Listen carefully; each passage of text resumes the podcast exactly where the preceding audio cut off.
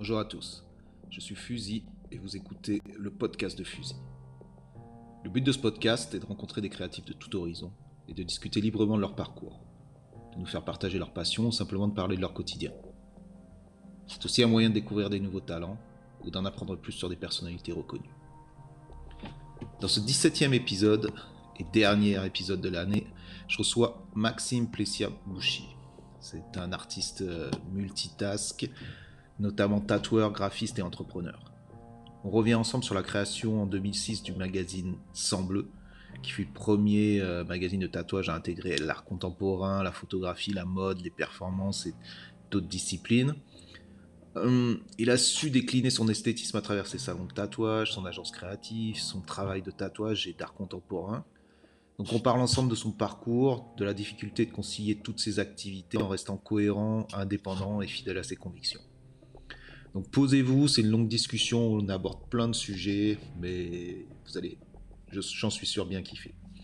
Donc n'hésitez pas à laisser des commentaires, des étoiles, à vous abonner aux différentes plateformes ou aller sur le Patreon. Donc le lien est toujours dans la bio pour avoir plein d'infos inédites, des contenus spéciaux et la possibilité aussi de discuter ensemble des différents épisodes et des différents nouveaux invités.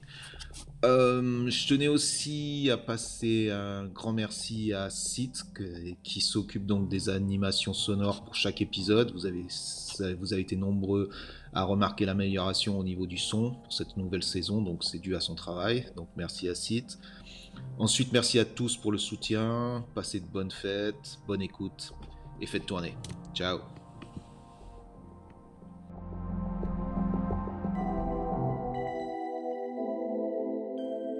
Donc salut à tous, ici je suis avec Maxime Buchy. Donc Maxime Buchy, je te laisse te présenter, dire qui tu es, où est-ce que tu es.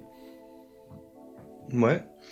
Euh, donc mon nom Maxime Buchy, comme, euh, comme euh, Stan l'a dit. D'ailleurs mon nom marié est maintenant Plesha Buchy. J'ai pris aussi le nom de ma, ma femme.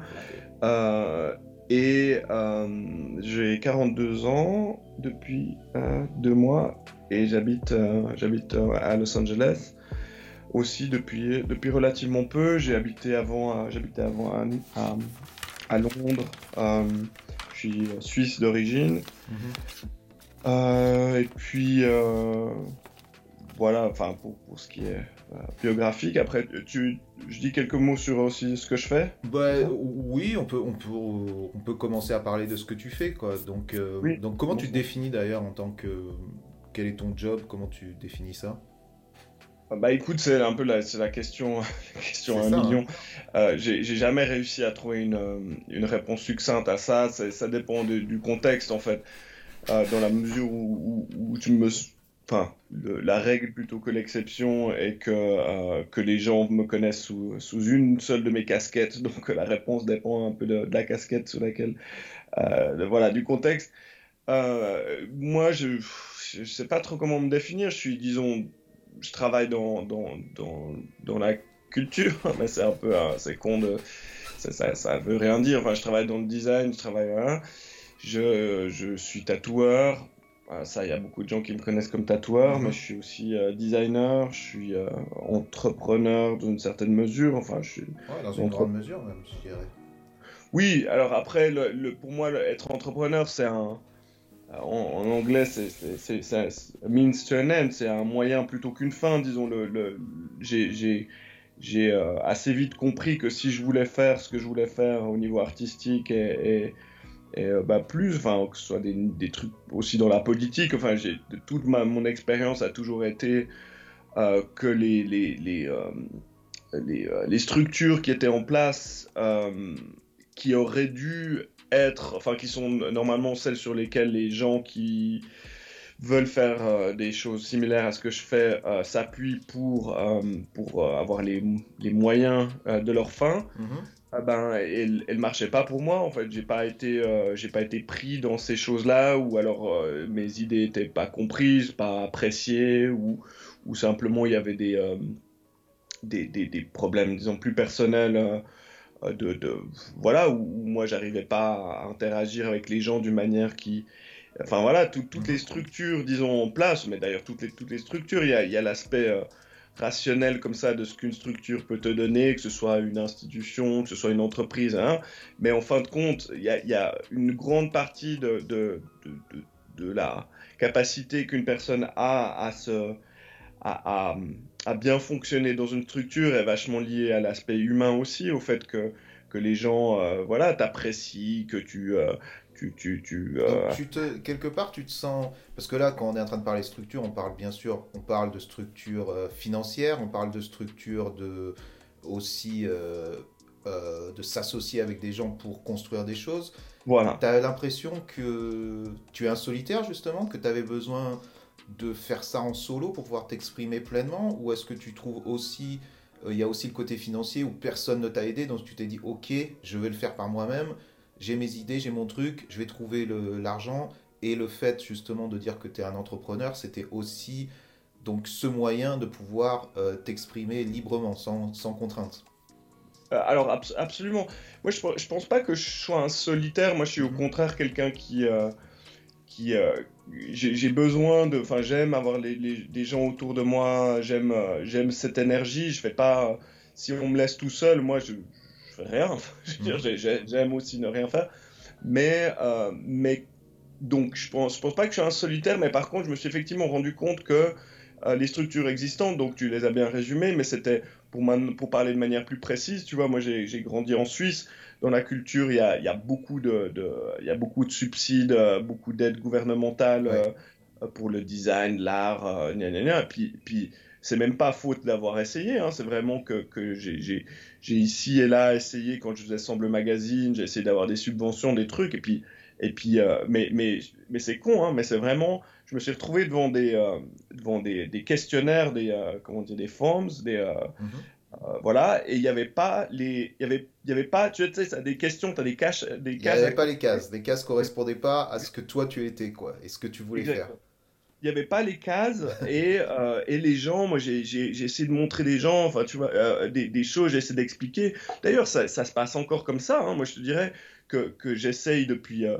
depuis longtemps, j'ai essayé de trouver euh, j'ai des projets assez ambitieux, des trucs plutôt liés justement à la, au, digital et, et, des trucs comme ça. Et moi, à chaque fois que je me retrouve devant des, que je cherche un peu des fonds ou des, ou des aides de gens, les gens ils me regardent comme un extraterrestre et puis c'est toujours un peu. Enfin, souvent c'est.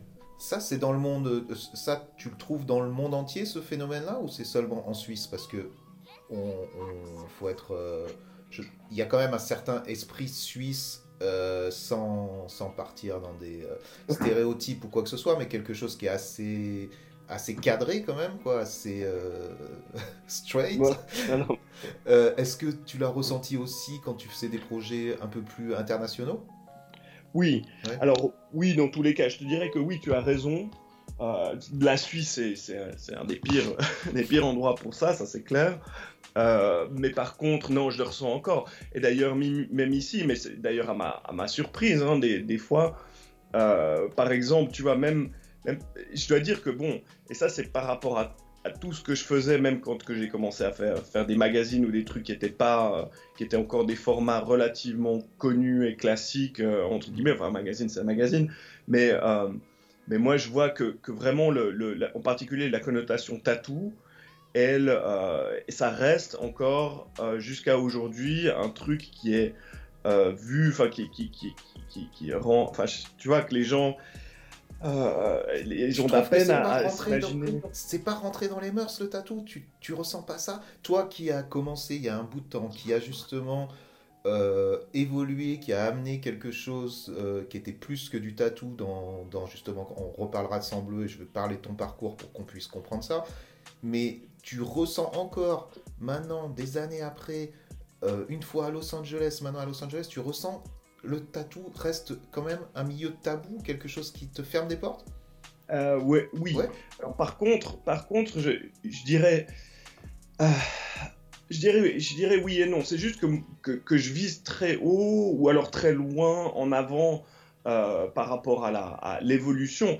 Alors, le, le, tatou, si tu veux, il ferme pas des portes. Les gens, ils sont intéressés.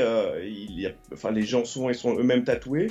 Mais par contre, ils n'arrivent pas à comprendre, et, et, je comprends d'une certaine mesure, hein, euh, moi, c'est le travail que je fais, que j'essaie de faire depuis, euh, depuis 15 ans.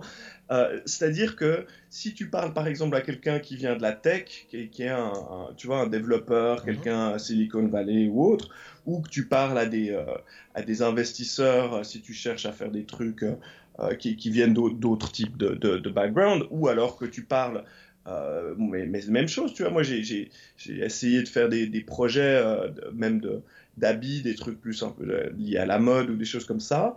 Et, euh, et vraiment, le, pour les marques, tu vois, moi aujourd'hui, je tatouais un, un, designer de chez, chez Nike. Euh, je, je, tatoue enfin, des, des dizaines, peut-être j'ai tatoué peut-être des centaines de personnes qui, qui sont tous dans la mode, que ce soit la, le luxe à Paris, que ce soit le sportswear aux États-Unis et autres. Et, et quand même, ces marques, elles ne font pas le pas, elles sont pas encore prêtes à faire le pas, euh, à faire des collaborations, à faire quelque chose à un niveau public euh, en relation avec le tatou. Alors, bah, il y a, à l'exception du projet avec Hublot, mhm. mais qui reste quand même une exception. Moi, je suis, je suis étonné en voyant le pro, enfin, à quel point ça a marché ce projet avec Hublot, ce qui pour moi est, évident parce que c'est pertinent, mais en fait, du, du peu de. Euh, que ça n'a pas encore vraiment attiré d'autres d'autres gens, trucs comme ça dans, leur dans le sillon de cette collaboration, que ce soit avec moi ou avec d'autres gens, hein, tu vois, liés au tatou, quoi. Alors, euh, j'ai envie de développer ça, mais mhm. en premier, je veux vraiment que les gens comprennent qui tu es d'abord. Ouais, bien sûr. Euh, qui, d'où tu viens, qu'est-ce que tu as fait, qu'est-ce qu'est Sambleu, qu'est-ce qu'est Maxime Buchic. J'aimerais, j'aimerais qu'on développe ça, tu vois. Je, veux revenir bien sûr sur ce que tu viens de me dire par rapport à la frilosité des marques par rapport au tatou, mais j'ai l'impression que cette frilosité, elle vient plus peut-être de ce que toi tu représentes en tant que tatoueur, c'est-à-dire quelque chose qui est peut-être euh, va plus loin que le tatou cliché traditionnel et qui, peut-être s'ancre dans quelque chose qui est plus dans le domaine de l'expérimentation de euh, plein de différentes choses. Tu nous en parleras, mais qui sont liées à ce qu'était Sembleuse, qui sont liées aussi à ton background de design, de, de, plein, de plein de choses différentes et de, de choses qui t'intéressent et que tu as développées. Et j'ai l'impression que peut-être justement ces marques veulent un, une sorte de cliché du tatouage ou des trucs qui, qui seraient plus mainstream et que les gens euh, s'associent plus à quelque chose, à une idée du tatouage qui n'est pas forcément celle que toi tu représentes.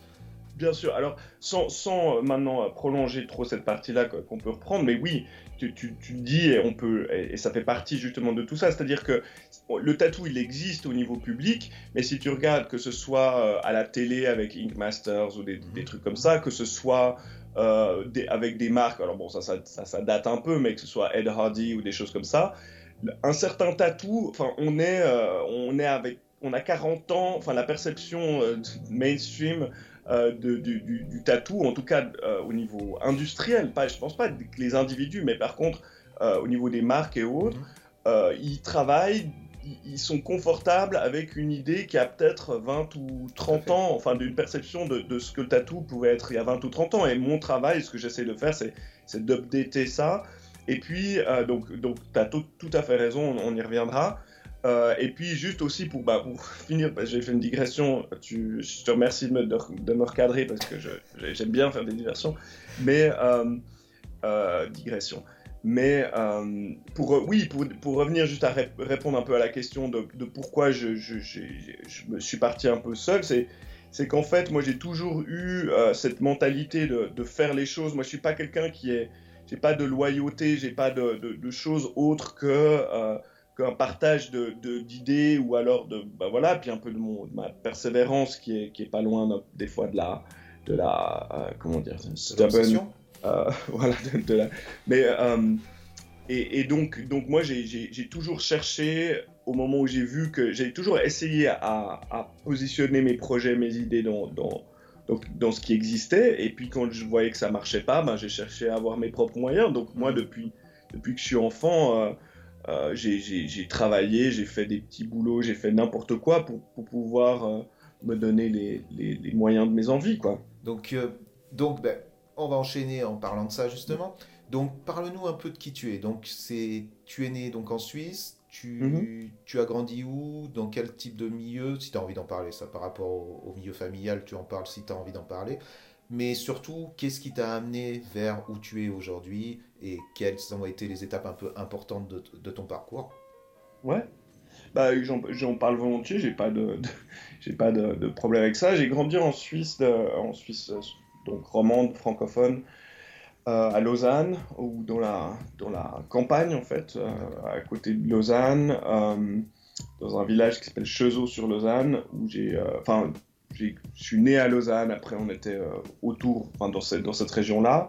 C'est une région qui est, enfin voilà, c'est la Suisse, donc les plus grandes villes de la Suisse, ça reste les plus petites villes de d'autres pays. Donc, euh, donc même si on, si on, quand on est enfant, on a l'impression d'être dans une, euh, dans une métropole, mais en fait, ça reste quand même une sorte de, bourgade, quoi. Mhm. Donc, euh, donc moi, j'ai grandi à Lausanne et autour de Lausanne comme enfant, donc dans les années 80. De parents de, qui étaient, disons, qui avaient des parcours eux-mêmes des origines, disons, euh, classe moyenne, euh, voilà, mais pas, pas, pas vraiment avec de l'argent, mais avec des, des gens qui, qui, sont, qui étaient plutôt éduqués, enfin, qui auraient fait des études. Ma mère, elle est, euh, elle est psychothérapeute et mon père est journaliste, plutôt des, des, sortes de background intellectuel comme ça, avec. Du, côté de ma, mère, j'avais ma grand-mère était italienne euh, donc était venue juste après la guerre, euh, elle-même protestante, euh, ce qui est un peu, ce qui est important d'une certaine mesure, sans aller trop loin, mais, où en fait j'ai grandi avec une sorte de, enfin de, toujours une sorte de, de, de j'ai jamais, toujours une sorte de d'identité qui, qui a jamais très bien fonctionné, qui était jamais typique de, où que je me sois trouvé en fait. Et ça, c'est vraiment un leitmotiv de, dans ma vie euh, que j'ai transformé en avantage, mais qui a été difficile quand j'étais enfant. Donc, moi, j'ai grandi de, parents qui travaillaient, euh, qui, m'ont eu jeune, et, j'ai deux sœurs euh, qui, qui, nous ont eu quand eux ils étaient jeunes, ils travaillaient. Enfin, comme des fous pour, pour juste gagner, enfin voilà, mettre, mhm qu'on ait un toit, etc. Euh, et comment tu dis, de quelle manière tu, tu, tu ressentais que tu étais différent de, du... Tu ressentais ça à l'école par rapport aux autres, aux autres élèves, à tes, à tes amis et tout Tu ressentais une certaine différence? De quelle manière Du fait que... Euh, de quelle manière tu étais différent du Suisse classique? C'est ce, que c'est ce que tu nous disais. Hein voilà, c'est ce que je disais. Mm. Et, euh, et, et, en fait, ça aussi... Enfin, c'est c'est tout, c'est un tout, hein, par rapport même à ce que tu disais tout à l'heure sur, le, sur le, les aspects où quand on discutait des, euh, des, des, cases à cocher sur les, mhm. sur les trucs. Moi, j'ai grandi justement dans la campagne, dans une mentalité très, euh, une mentalité quand même, voilà, très suisse où tout est, enfin, très normalisé comme ça, enfin, où, où il faut, c'est pas du tout une mentalité à la française euh, ou latine, disons, c'est vraiment une sorte de il y a l'héritage comme ça du, du, protestantisme euh, qui, qui, qui, euh, qui, fait que c'est des, des, gens très orientés sur le travail, où il faut pas, faut pas faire le malin, il faut pas trop mhm. parler, il faut pas faire l'intéressant en classe, il faut pas quand, quand tu es enfant, alors que moi je viens d'une famille qui est d'un côté où il y, a, y, a, de ça, où c'est très justement plutôt un télo et autres, mais par contre euh, avec l'aspect latin très fort du côté de ma, mère, et puis où euh, tout le monde parle tout le temps, où on débat, on s'énerve, et puis, euh, et puis ça, ça passe mal à l'école. Donc en fait, justement, à un âge, dès que j'étais très jeune, j'ai débarqué, et puis, et puis les gens, tu vois, les autres élèves, ou, même, même les, les profs me, me, comme ça, enfin, brimer un peu, brimer ton, ton, ton ton besoin de t'exprimer que tu avais naturellement dans ton milieu familial. Quoi.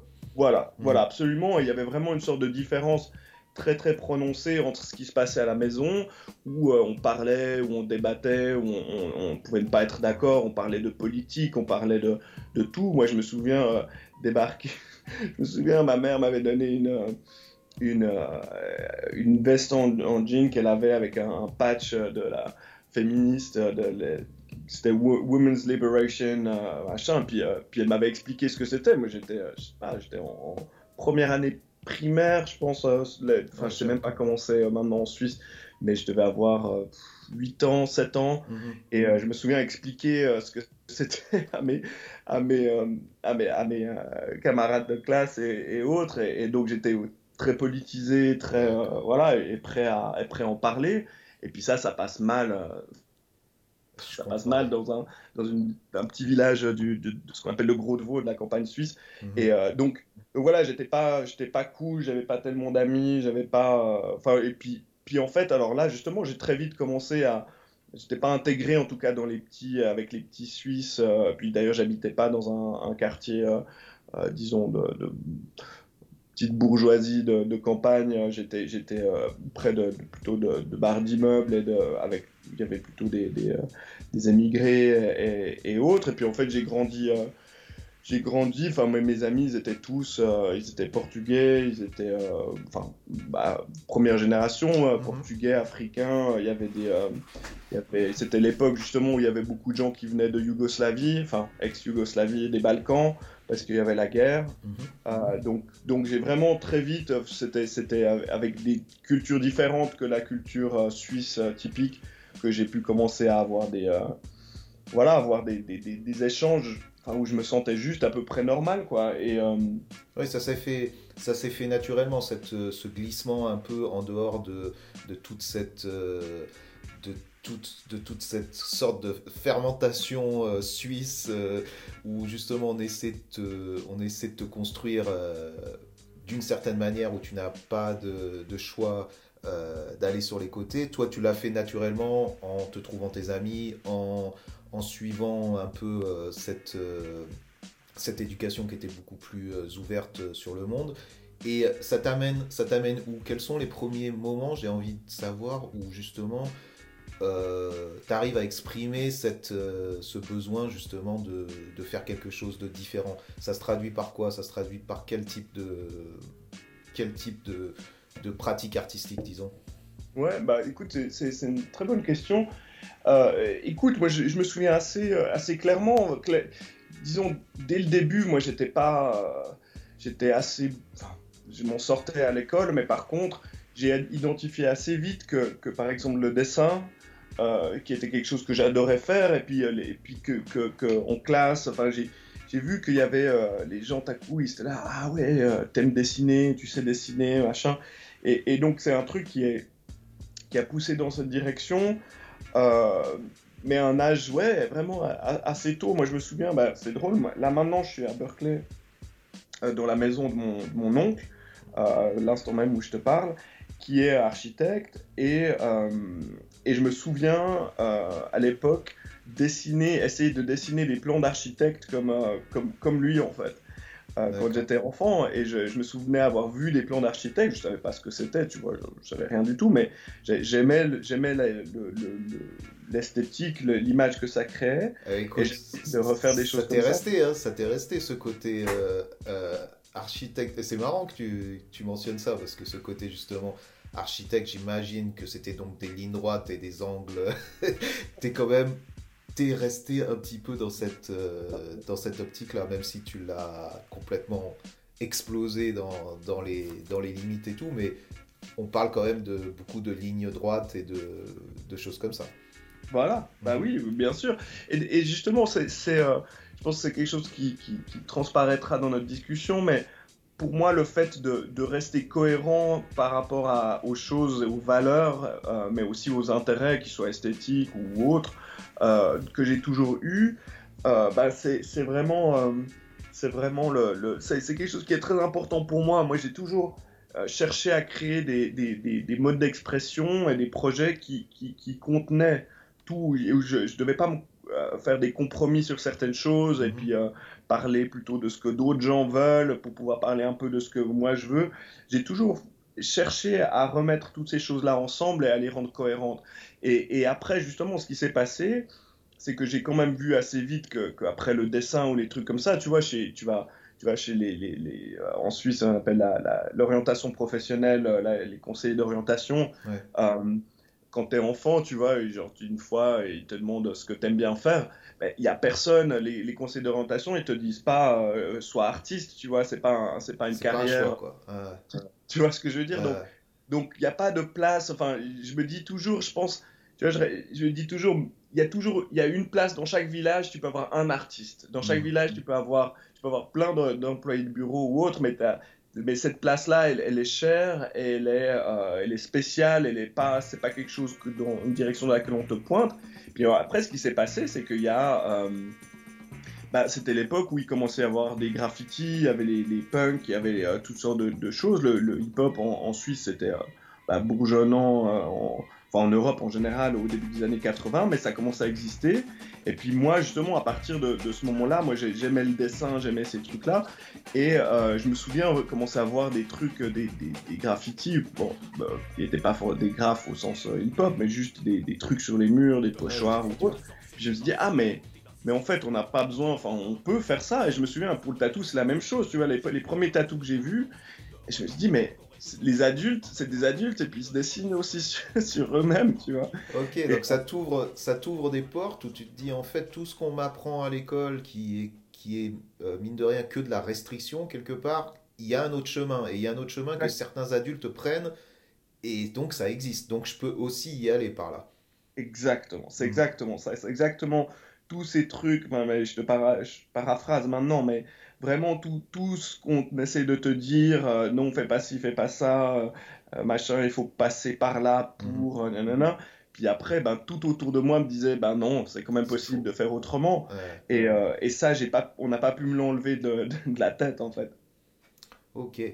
Et donc, moi, quand je, quand je pense à ton travail, je vois, je vois, il y a, bien sûr, il y a eu Sembleu, Sembleu Magazine, qui a été Mhm. quelque chose, euh, qui a, qui a quand même marqué un, une cer- un certain moment, euh, je pense plus que le milieu du tatouage, mais aussi euh, pousser le tatouage vers d'autres disciplines. Quand Mhm. je vois Sembleu, quand je pense au début où on a commencé à peut-être se connaître plus ou moins, mais au moins à, à- que j'ai commencé à analyser ou voir ce que tu faisais, j'ai été surpris par le fait que justement tu arrivais à regrouper autant de d'univers et de personnes euh, autour de toi, tu vois. Et Ouais. ce truc-là, ce que tu es en train de me dire là, au tout début donc, de ton parcours, tu me dis que tu te sentais brimé par l'univers euh, de l'école, de l'éducation et tout ça. Tu t'es rendu compte qu'il y avait un univers autre qui existait. Et quelque part, tu t'es ouvert à ce truc-là. J'ai l'impression que tu t'es ouvert donc à tous ces gens-là, que tu as pu regrouper euh, d'une autre manière, ça a évolué bien entendu, mais à travers Sembleu. Mais où était Maxime et sa propre personnalité, sa propre sensibilité et son propre truc euh, personnel? Tu vois ce que je veux dire? J'ai eu l'impression que ça t'a- Est-ce que ça t'a mis du temps à justement à développer ça et que tu as mis plus en avant peut-être les autres au début? Ou je me trompe? Non, écoute, c'est, c'est, euh, tu, c'est- tu te trompes pas du tout, et ça me fait d'ailleurs, je dois j'apprécie particulièrement cette discussion parce que c'est euh, non seulement il y a, y a bah, dans mon quotidien, je parle à peu de gens qui, qui ont, qui ont enfin, qui me connaissent, disons, d'aussi loin que le perspective sur tout ce que j'ai fait, et, euh, et ça me touche que tu aies, une si bonne compréhension de, de tout ça parce que parce qu'au fond il n'y a pas beaucoup de gens en fait euh, qui, qui comprennent qui ont ou qui prennent le temps d'essayer de, de voir ça. Donc écoute tu as complètement raison. Je pense que vraiment euh, c'est ça a été un travail moi je pense que ça fait disons je, je peux dire que ça fait peut-être d'une certaine manière c'est euh, depuis depuis deux ans mais disons on peut, peut dire un peu plus disons depuis que j'ai ouvert le studio à Londres Ouais. euh, j'ai eu l'impression que, bah, après, il fallait encore le faire exister, mais c'était un peu la, la dernière étape, ou l'avant-dernière étape symbolique, euh, pour vraiment m'approprier définitivement, avoir fini de la dernière pierre, ou en tout cas le dernier élément de fondation de- d'un monde qui est, qui est mon monde, alors que j'essaie de ne pas rendre euh, narcissique et égocentrique, mais où effectivement j'ai dû passer par ces étapes. Et alors là, il y a de nouveau un truc peut-être très suisse et en particulier euh, protestant euh, du fait que de, de- de cette peur, de cette, de cette ambivalence sur le fait de se mettre en avant Ah, soi-même. Euh, et où en fait, pour moi, semble magazine, c'était évidemment très très euh, euh, euh, idiosyncratique comme ça, très personnel. Mais, mais et d'ailleurs, je dirais que d'une certaine manière, ça se prolonge encore un petit peu avec le projet Tattooism, etc. Parce que j'ai un, j'ai vraiment eu une, sorte de peur et de, de, de, retenue par rapport à la question du conflit d'intérêts, ou alors l'opposé du conflit d'intérêts, l'alignement d'intérêts, ou le fait de créer un média dans lequel je me présenterais moi-même, ou vraiment j'avais cette espèce d'idée que non, que si je me mettais comme un média, il fallait que, que moi, en tant qu'individu, enfin que c'était pour parler d'autres gens et pas pour parler de moi-même. Mhm. Et en fait, les réseaux sociaux, c'est vraiment le, digital, parce que Semble Magazine, pour ceux qui... Euh, enfin, ça, ça, serait long d'en parler beaucoup, mais il y a plein de choses à dire. Euh, disons, ça existe, même si, si ça a été rendu possible. Expliquer, excuse-moi de te couper, expliquer peut-être ce que c'est, parce que euh, nous, on en parle comme d'une chose logique et tout, mais j'aimerais que tu mettes les mots justement pour dire ce que c'était exactement et euh, combien de temps ça a duré, qu'est-ce que, quel était le contenu. Juste, juste un petit, une petite parenthèse pour vraiment qu'on se base sur, sur expliquer ce que c'était. Ouais, alors Semble Magazine, c'est. Euh, moi, j'ai fait. donc, j'ai fait le. Je suis allé au, lycée, ensuite, je suis allé bref, j'ai fait une sorte de, parcours un peu euh, euh, euh, sinueux comme ça, où, pour, en essayant d'aller vers, vers les choses qui, me plaisaient, mais avec très très peu d'indications, de, de peu de repères. Mhm. Donc j'ai fait le lycée pour pouvoir aller à l'université, ou en tout cas au niveau d'école supérieure et tout. Je suis allé à, à, pendant ce temps, je, je, faisais des graphes, je, je faisais plein de trucs. Ensuite, je suis allé à l'université, j'ai fait euh, sciences humaines, j'ai fait de la psychologie et d'autres trucs. Euh, et puis après, j'ai fini par aller en école d'art. Euh, mais tout ça, c'était moi qui tournais autour du pot. En fait, c'était vraiment. et ça, c'était la pression, justement, la pression du, de, de l'environnement, la pression de, des, de te dire est-ce que je peux me permettre de, de, vraiment aller à fond dans le domaine que dans ce domaine artistique? Exactement. C'était, je dirais pas que c'était la pression, mais c'était le manque de, de, j'arrivais pas à être certain, j'arrivais, j'avais pas assez de repères pour me rendre compte de, de déjà même de quoi faire. Tu vois, c'est mhm. aussi, c'est aussi con que ça. Je, je, je, savais pas à qui parler, je savais pas quoi montrer, euh, je savais pas, je connaissais pas les codes, ça existait pas dans mon environnement. Et puis, euh, j'ai dû vraiment les, approprier et puis trouver le courage, effectivement, de, me dire non, c'est ça. Je voulais, d'une certaine manière, j'avais aussi une loyauté très forte envers mes, parents et ma famille et j'avais envie aussi, d'une certaine manière, de, j'essaie de trouver cet, équilibre. J'ai jamais été, j'ai jamais essayé d'envoyer chier mes parents ou autre. J'avais, j'étais très euh, remonté contre mon environnement, mais pas contre ma famille en fait. Et donc euh, il y avait une sorte de loyauté euh, par rapport à ma famille, un truc assez compliqué. Et ça m'a pris tout ce temps-là pour aller, pour finalement essayer de rentrer en école d'art. Je n'avais aucune idée de ce que je faisais. Hein. Je ne mhm. savais pas quoi montrer ni rien. Et ça a marché. et là, ma vie a changé. Là, vraiment, tout a changé. Euh, et, vraiment, je suis passé de quelqu'un qui était plutôt euh, euh, amer et, et comment dire, j'étais plutôt quelqu'un de pas forcément amer, mais j'étais renfermé. Hein? Renfermé? Ouais, pas renfermé, mais j'avais une sorte de, de, de, rage comme ça, de trucs pas résolus en moi, que, envers mon environnement, envers moi-même aussi. Et, et, tout a changé d'un coup. Donc, pour revenir à Assemblée, j'ai fait ensuite, euh, j'ai fait l'école d'art, euh, j'ai rentré en école d'art quand j'avais 21 ans, j'ai fini à 25 ans. Euh, et, là, en fait, je, bah, je, continuais à peindre, à peindre beaucoup. Je me suis fait tatouer. Enfin, ça, c'était tout un truc aussi très, très important où vraiment les choses ont commencé à se mettre, à s'aligner. Les étoiles ont commencé mmh. à s'aligner, tout a commencé à faire sens. Mais par contre, bah, j'étais en école d'art pour, euh, pour le graphisme et typographie. Moi, j'avais fait aussi de la photo. Et puis, ben, évidemment, vu que j'avais un parcours aussi académique un peu plus classique, je pouvais écrire. Puis j'étais très intéressé aux, médias parce qu'en en fait, le, les magazines, que ce soit les magazines de skate, moi j'ai fait du skate un peu avant de, rentrer, enfin de savoir ce qu'était le hip-hop, mais ça c'était euh, fin des années, euh, enfin c'était les années 80 quand j'étais enfant.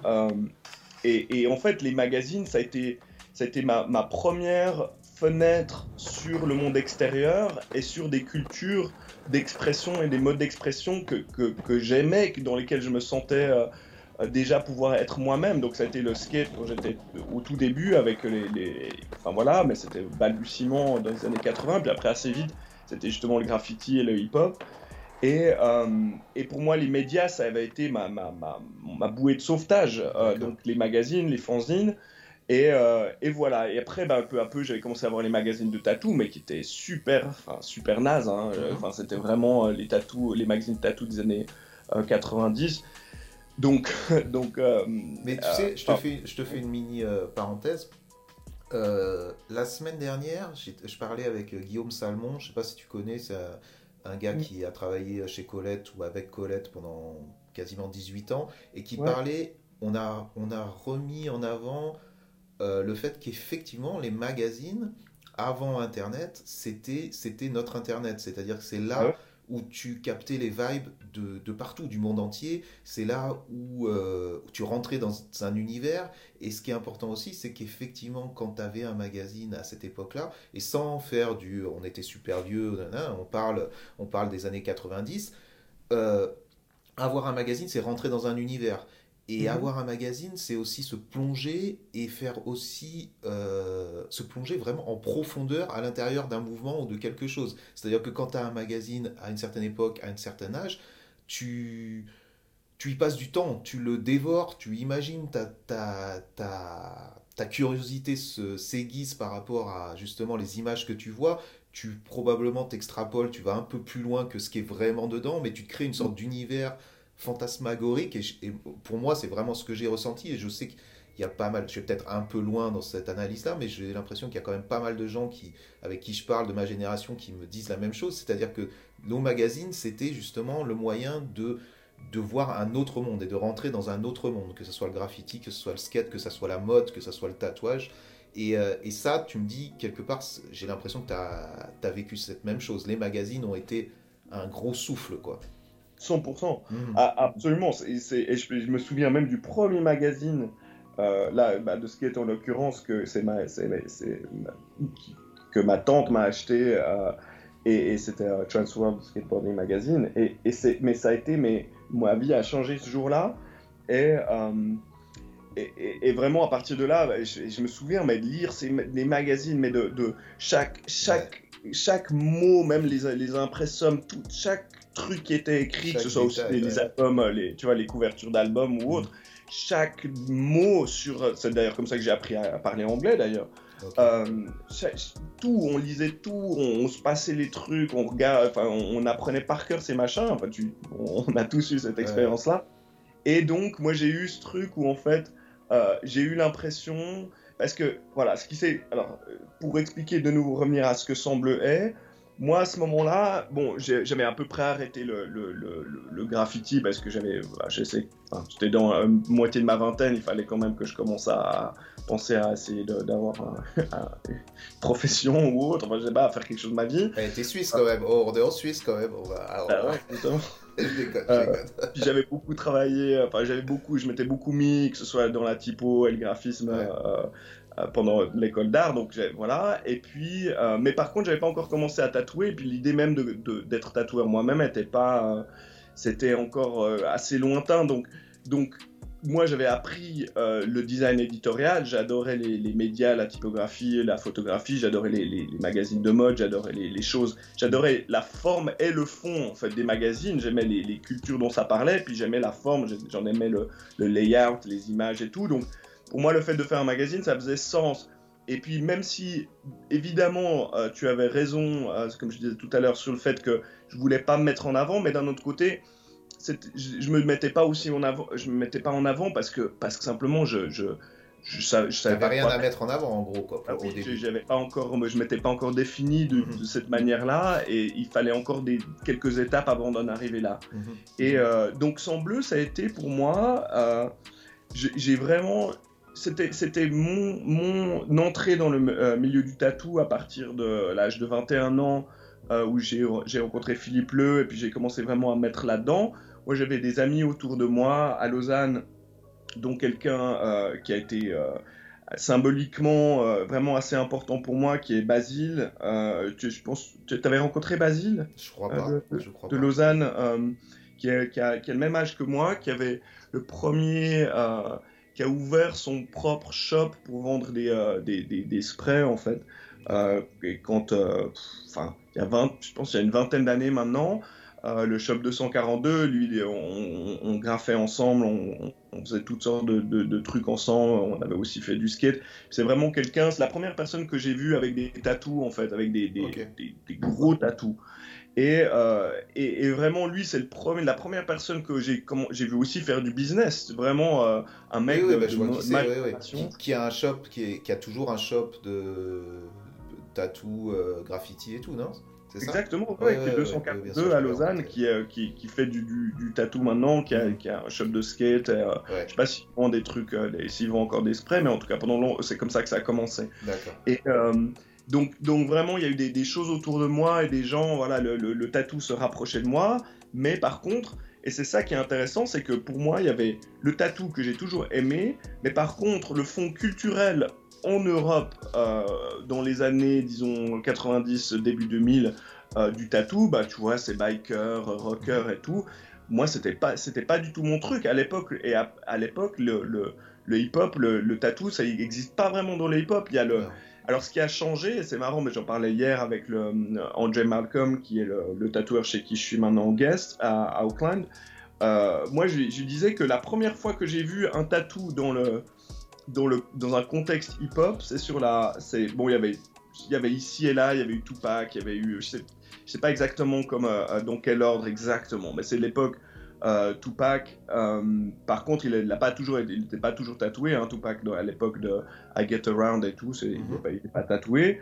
Euh, mais c'est sur la couverture du premier album de Warren G, il y a un, le dos, il y a un mec qui est de dos avec un énorme tatou. Long Beach sur son dos. Mhm. Et, et là, tout à coup, je me suis rendu compte que du côté de la côte ouest en particulier, il y avait vraiment euh, toute tout la culture euh, des gangs euh, West Coast en particulier qui était où le tatou était important.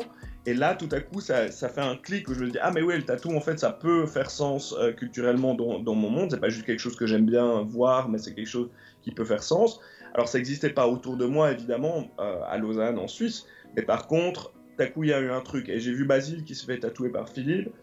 Et euh, j'étais allé à une convention ou deux euh, à l'époque. D'ailleurs, justement, je vais, dire aussi pour les, s'il y a des tatoueurs ou des gens du, tatou qui nous écoutent, euh, y a, c'était marrant parce que justement dans les années 90, il y avait une convention de, de tatou à Lausanne euh, qui était très classique. C'était, c'était un club de, voilà, de bikers sur place qui, qui faisait ça. D'ailleurs, sauf erreur, c'est, ils ont, il y a encore un shop qui s'appelle Ethno Tattoo à Lausanne, dont le, propriétaire s'appelle Beat, qui est, euh, qui, euh, sauf erreur, qui était impliqué là-dedans. Je ne sais pas si c'est eux-mêmes ou avec d'autres gens, mais bref, ça pour dire que, que ils étaient, enfin, il y avait cette convention qui était importante, qui était une des, rares conventions européennes de tatou. Il fait venir des Américains. Il y avait Philippe qui était allé plusieurs fois.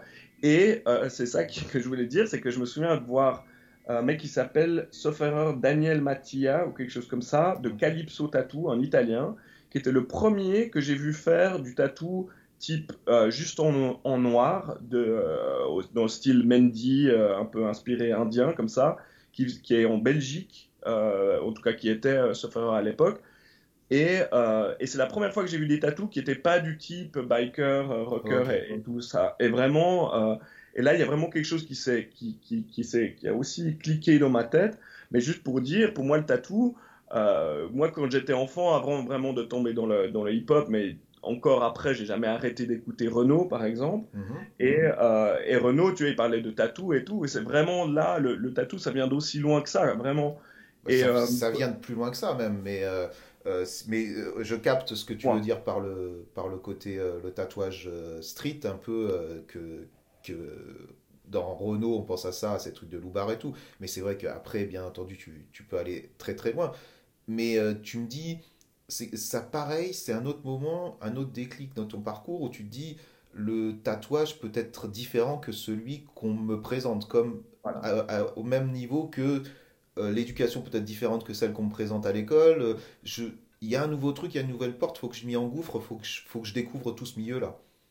Alors, je me suis pas forcément dit comme ça. Ce qui s'est passé, c'est que moi, j'ai commencé à me faire tatouer, mais il y avait toujours, euh, il y avait toujours, enfin, moi, je me suis fait tatouer à la, à la Philippe Leu, donc dans le, dans le style, c'était pas. Alors, tu peux nous expliquer, parce que c'est important, ça a été quand même quelqu'un d'extrêmement important j'imagine, je, je fais tu me diras si c'est vrai ou pas, mais par rapport à ton justement à ta progression dans le monde du tatouage, qui est Philippe Leu et qui est cette famille, qui sont ces personnes? Euh, Alors, euh, si, tu me permets, je vais revenir à ça. Euh, je reviens à ça dans, dans deux minutes. D'accord, d'accord. Juste pour dire que, que en fait, ce qui s'est passé, c'est que moi, je me suis fait tatouer. Après, j'ai fini le, le, mon école d'art et je suis parti habiter à Londres. Euh, assez, vite. Bon, il y, a eu un peu d'autres trucs entre temps. Mais en fait, ce qui s'est passé, c'est que quand je suis arrivé à Londres, j'ai vu que, de manière très simple, euh, les médias tatou de l'époque, ils ne représentaient pas les gens qui se faisaient tatouer, en fait. Les gens comme moi. Et puis, j'ai vu que moi, j'étais pas juste une exception. Alors, en Suisse, il n'y avait pas beaucoup de gens comme ça. Et tout à coup, je me suis retrouvé à Londres autour de plein de gens comme moi, mhm. qui qui étaient pas, euh, qui, qui, se faisaient tatouer toutes sortes de trucs, euh, d'autres types de motifs avec d'autres références esthétiques euh, et symboliques, etc. Et je me suis dit que je voulais faire un magazine pour ces gens-là, qui représentent cette culture et sans que ce soit un magazine de tatou, mais un magazine qui mette en, en perspective le tatou dans une culture contemporaine, enfin de, de l'époque, euh, qui était, euh, voilà, avec la, mode, la musique, euh, tous les trucs qui, que je voyais autour de moi, et pour les gens qui vivent avec toutes ces choses-là en même temps, et qui vivent, de, qui vivent tout ça de manière complètement cohérente, et pas du tout segmenté comme ça. Ouais, ouais, et c'est marrant parce que quand tu le dis aujourd'hui, ça paraît logique, tu vois, tu, tu te dis, mais, mais, quoi, mais comment les gens ne... Comment ça se fait qu'il y a besoin qu'il y ait Maxime qui arrive et qui, qui, qui soit le seul à faire un magazine comme ça. Tu vois ce que je veux dire? Ça mhm. paraît. On a tellement d'informations aujourd'hui, on a tellement de gens qui font ça que ça paraît juste bizarre, tu vois? Alors que il, faut, il faut vraiment se replacer dans le contexte.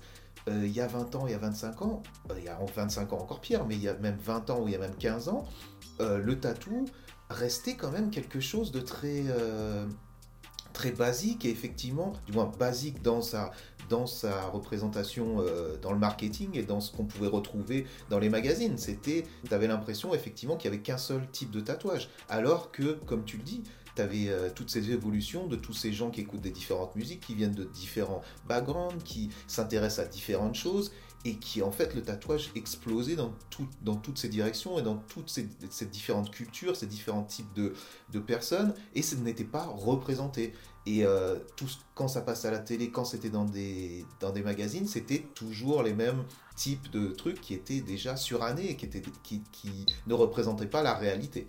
Donc toi, tu arrives et tu dis il faut, il faut qu'on fasse quelque chose de différent où ce que je trouve, où il y a un angle que toi tu as pris qui, fait partie de ton, background et qui a amené, je trouve, quelque chose d'étonnant peut-être et de un plus, c'est le fait que justement, tu en parlais avant quand tu voyais un magazine, tu ne voyais pas que le rendu final, mais tu voyais aussi la méthode de, de création d'un magazine. C'est-à-dire quand je te dis ça, euh, pour un néophyte, voir un magazine, c'est voir des belles photos, c'est tu inclus la mise en page, bien entendu, dans ton, dans ton inconscient, tu vois le truc, tu dis c'est beau, ça marche bien, ça truc, mais ça va pas plus loin que ça. Tandis que toi, tu avais ton background donc, de graphisme, d'art euh, que tu avais appris, et tu as donc amené un certain design et une certaine manière de créer ce magazine avec des codes que aussi dans le design, tu essayais de, de dépasser, c'est-à-dire amener quelque chose qui en termes de, de conception était quand même d'un niveau beaucoup plus élevé que ce qu'on pouvait voir dans un magazine traditionnel. Donc tu cassais le fond et la forme. Absolument, c'est très, très bien dit. Et pour, euh, pour enfoncer encore un peu plus le clou, pour donner plus de contexte aux, gens, disons, quelqu'un qui a moins de 30 ans ou, aurait de la, la peine à, à, à, à grandi, enfin, à, la perception de ce qu'est la culture euh, en général et, sera vraiment différente pour quelqu'un de plus jeune, mais mhm.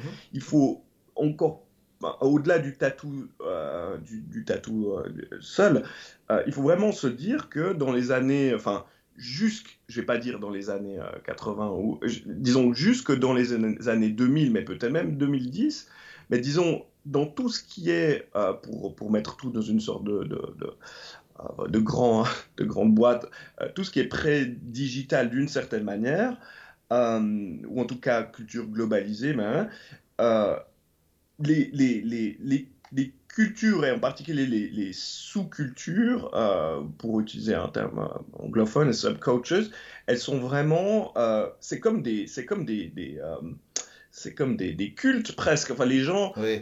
t'étais gothique, t'étais punk, ou t'étais dans le hip-hop, c'était une famille, c'était la manière dont tu parlais, la manière dont tu t'habillais, les gens avec qui t'étais, la manière tout, venait avec. Et, et tu pouvais pas être un peu de ci, un peu de ça. Les gens, euh, euh, si tout à coup tu entendais une autre musique, euh, enfin, c'était obligatoire de dire que c'était de la merde, quoi. Et, entendu. Pour prouver, pour prouver ton intégrité et pour prouver ta passion pour un, pour un mouvement, il fallait être 100% dans ce mouvement-là. Et effectivement, tout, tout, tout passage sur, sur un autre type de mouvement, c'était une trahison. Donc, effectivement, ah et, Ça, et ça, moi, je sais que j'en ai j'ai été 1000% euh, là-dedans, dans le graffiti, dans plein de choses.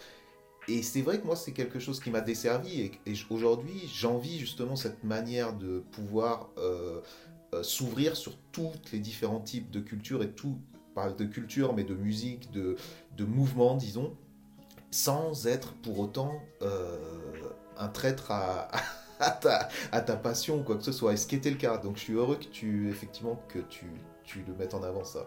Donc c'était d'autant plus dur pour toi de, créer un magazine où dedans tu réunissais différents, différents types de mouvements. Ben, ça n'a pas été dur en fait, c'est ça qui était intéressant, mhm. c'est que ça a été facile d'une certaine manière.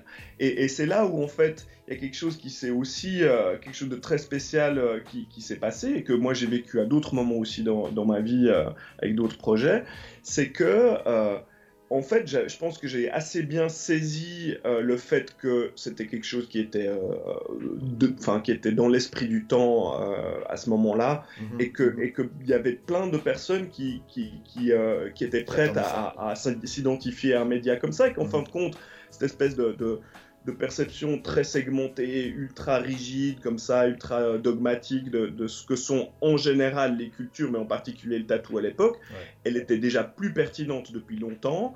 Et en fait, moi, dès que je me... Je, alors c'est là où, par rapport à quelque chose que je disais aussi plus tôt, euh, ben, il faut... Semble Magazine, c'était encore quelque chose qui était très ancré dans, le, dans une culture, euh, disons, analogue euh, de, la, d'une presse euh, imprimée euh, physique. même, mais par contre, ce qui est intéressant, c'est que ce qui a rendu possible le Magazine, c'est MySpace. Et, et MySpace, ça m'a permis de me mettre en contact avec des gens dans le monde entier. Et en fait, en, quelques mois, j'ai, mis une sorte de, de, proof of concept, comme ça, une sorte de, de, pitch sur MySpace. Et les gens, ils ont commencé à à, à, me parler et tout. J'ai approché des gens et tout le monde m'a dit Ah ouais, ça a l'air trop bien et tout. Euh, et, j'avais commencé à mettre justement des images, enfin une sorte de mood board un peu de, de, ce que je voulais faire, c'est-à-dire de, ce que semble le magazine de, voilà, que ce soit mode, art euh, et, et tatou, fétiche et autres. Et, euh, et, en fait, tout de suite, les gens, ils se sont dit, ah ouais, moi j'ai envie de voir ça, j'ai envie d'écrire, d'écrire quelque chose pour le magazine ou autre.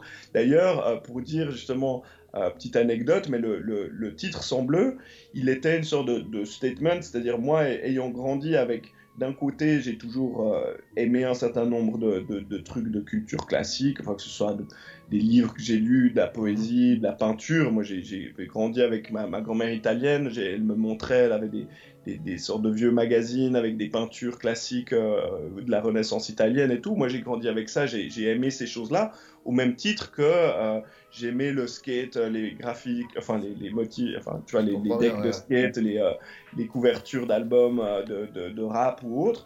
Et, et, et, en fait, moi, ça m'a toujours tellement énervé l'espèce de, de, de, de, comment dire, de jugement de valeur sur ces mhm. Euh, et, le fait que pour d'autres personnes, pour certaines personnes, euh, une chose était perçue comme noble et, euh, belle, ou, validée socialement, et l'autre est perçue comme, vile.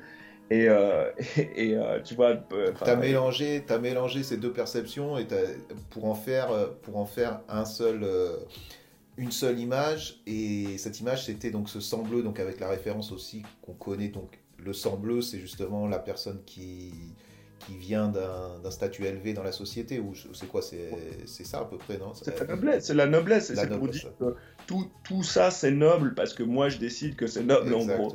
Et que qu'il n'y a pas de il faut arrêter de, de, de, de, dire que quelque chose n'est pas noble parce que simplement ça, ça, ça, fait partie de quelque chose qu'on regarde de haut euh, pour une raison ou une autre, et toujours des mauvaises raisons. Donc il y avait une sorte de statement par rapport à ça. Mm. Et, euh, et, donc le magazine, c'est marrant parce que tu parlais, tu parlais, de Colette, mais moi je dois beaucoup à Colette et encore.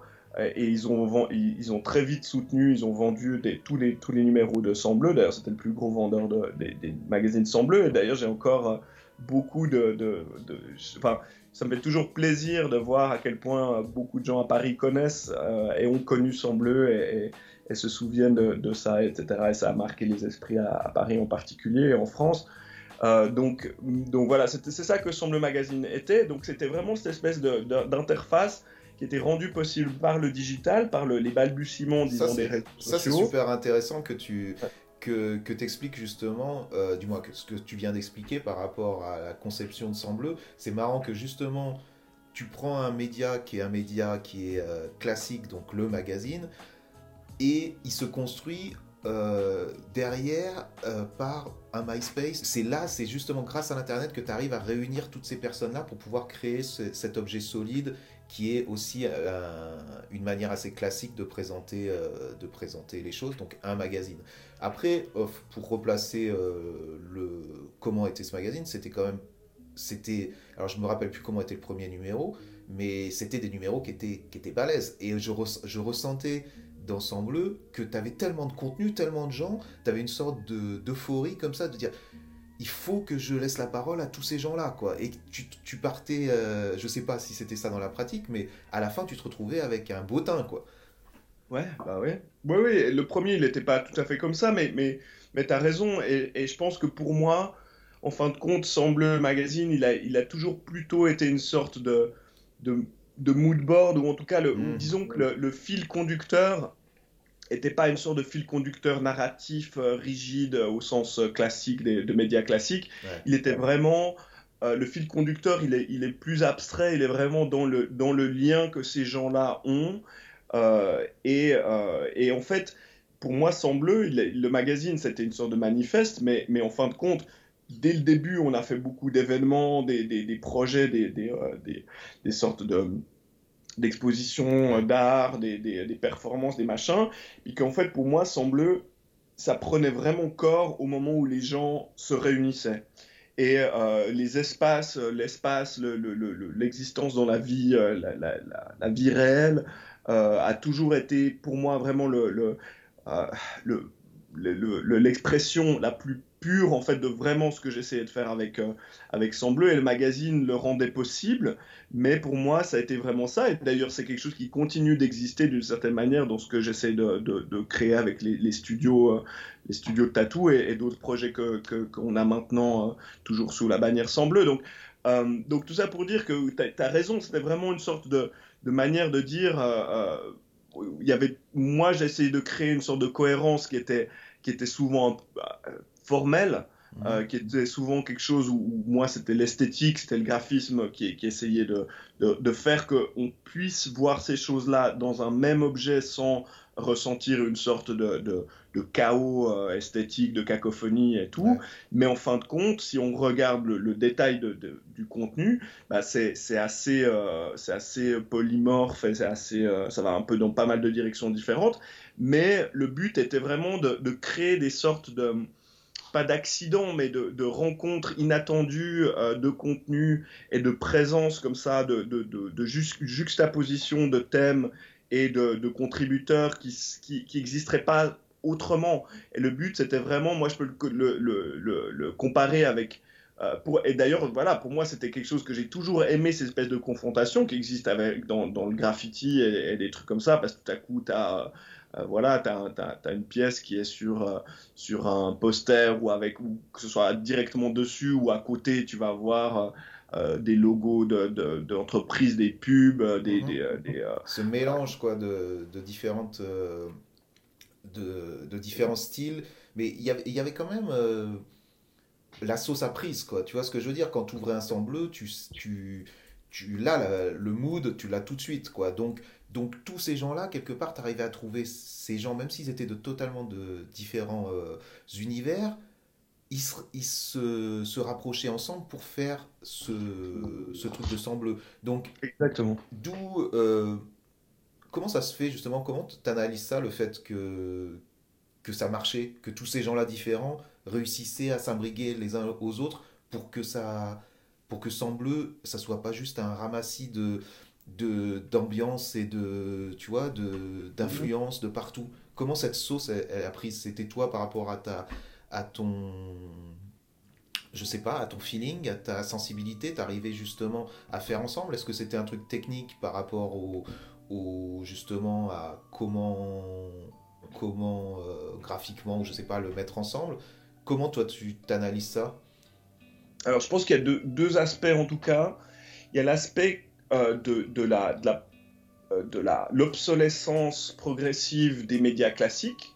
Je pense que ce qui s'est passé, c'est qu'il y a un, un vide peu à peu et une sorte de, de, euh, de, de- de perte de, pertinence en fait des médias traditionnels, euh, disons jusque justement au moment au début des années 2000 euh, où j'ai où j'ai créé Sembleux, enfin milieu des années 2000. Euh, et qui laisse une sorte de, de- de vide et qu'il fallait combler. Donc je Mhm. pense qu'il y, a il y a une sorte de- d'approche même des médias euh, qui, est- qui est différente. Et donc il y a déjà une sorte de, de vide que, qui, que sous, sous l'approche même euh, qui était juste en dehors de toute question de thématique ou autre.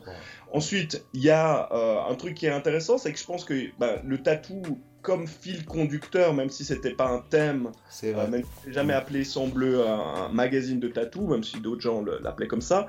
Mais pour moi, c'était c'est quelque chose d'important. On est arrivé à un moment où, où- et, et le tatou, on- évidemment, c'est un un design, c'est une image et tout, mais je pense que le, le tatou c'est beaucoup plus que ça. Et en fin de compte, les gens, même s'ils ont de la peine à mettre leur doigt sur euh, ce que c'est, ils n'arrivent pas à définir le tatou euh, ou autre, et d'ailleurs c'est peut-être bien comme ça. Euh, par contre, il y a un truc qui est clair, c'est que c'est pas quelque chose, c'est quelque chose qui, que, qui tient les gens à cœur. C'est quelque chose que des- les gens qui sont tatoués ou alors qui considèrent le fait de se faire tatouer, et d'ailleurs même les gens qui ne veulent pas, hein, les, les gens, c'est que- c'est pas quelque chose, c'est quelque chose que, que- qui fait, enfin. euh, les, les gens ils se positionnent de manière forte par rapport au tatou. S'ils l'aiment, ils l'aiment beaucoup. C'est Ouais. quelque chose que, que, que- tu vois ce que je veux dire? c'est Ah, quelque chose totalement totalement symbolique forte et je pense que c'est que- c'est cette espèce de, de fil conducteur il a été euh, il a permis aux gens de se retrouver autour de quelque chose de très universel enfin euh, qui est ce truc de, de- justement de passion de douleur de trucs comme ça d'ailleurs bah dans, dans la dans la dans, la enfin tu vois on peut toujours faire des, toujours des thématiques que ce soit des films ou des ou autres projets euh, en tout genre que ce soit le sexe le l'amour, euh, la, guerre, euh, les trucs comme ça, on, on est dans cette espèce de, de, truc très primordial, très fort, ou, qui, est uni- qui est universel euh, dans, dans, l'humanité en- d'une certaine manière. Et, et voilà, je pense que, que le fait de s'appuyer là-dessus pour euh, créer quelque chose de fédérateur, euh, en plus avec le, le- le- les principes euh, de, de ce mé- média qui était, qui était très très nouveau, très moderne, euh, et Oui, en opposition avec les médias traditionnels Ouais. qui avaient de la peine à être représentatifs. Mhm. Euh, et puis après, ben, il y a en plus le fait que moi j'ai quand même travaillé avec la plupart du temps avec des gens que je connaissais. Donc euh, donc il y a un aspect encore plus personnel là-dedans, moi-même en tant qu'individu, et puis après d'autres gens qui étaient avec moi, il y avait mon, il y a d'autres gens qui ont été associés de manière très très forte avec ce, avec ce titre. Euh, qui, qui, qui sont devenus eux-mêmes, enfin un petit groupe de gens qui, qui lui-même était d'une certaine manière le fil conducteur, parce qu'on travaillait euh, de proche en proche, vraiment avec des gens qu'on connaissait au début. On a, j'ai essayé de, de, de travailler avec les, ceux qui voulaient bien, mais peu à peu, ça, ça s'est construit vraiment de, proche en proche, comme un groupe. euh, Et voilà, comme justement, un- est-ce que tu, tu considères euh, Sang Bleu comme un collectif ou est-ce que tu considères euh, Sang Bleu, c'est c'est quoi Bleu C'est ton bébé? Parce que Bleu, on parle là maintenant de Bleu Magazine, mais Mhm. euh, tu nous expliqueras qu'effectivement, Bleu, maintenant, c'est devenu, euh, c'est devenu donc trois tattoo shops. Si je me trompe, tu me, tu me redis. Et c'est devenu aussi une agence de- créative. C'est, ça va plus loin que juste donc ce magazine. On en parlera de comment ça a pu évoluer. Mais est-ce que tu considères ça comme, comme ton bébé? J'imagine que c'est ton bébé, mais est-ce que tu considères aussi ça dans sa globalité comme une sorte de, de collectif, semble c'est, écoute, c'est, une bonne question. Alors, pas dans, pas dans le sens euh, habituel euh, du collectif, c'est-à-dire il n'est pas, il pas structuré. Mhm. Euh, mais oui, d'une certaine manière, je pense que c'est une sorte de, de, je sais pas, c'est quelque chose entre un, c'est presque une sorte de mouvement en fait, de, de, de, trucs où, les gens peuvent rentrer, sortir. C'est pas quelque chose qui est, qui est formalisé. Euh, c'est pas quelque chose où il y a des codes rigides. Euh, mais, euh, mais je pense qu'il y a une certaine cohérence et, il y a de fait euh, des, des, un réseau qui, qui, évolue, mais de, de, de gens qui s'associent, qui s'identifient à ce projet. c'est ça la force, je trouve aussi. Mm. Je, pense, moi, tu vois, avec un regard extérieur, je trouve que c'est sa force, c'est justement cette sorte de mutation perpétuelle, c'est-à-dire que ça reste jamais statique dans, que ce soit dans une direction artistique, mais aussi que ce soit par rapport au contenu des différents, des différents intervenants.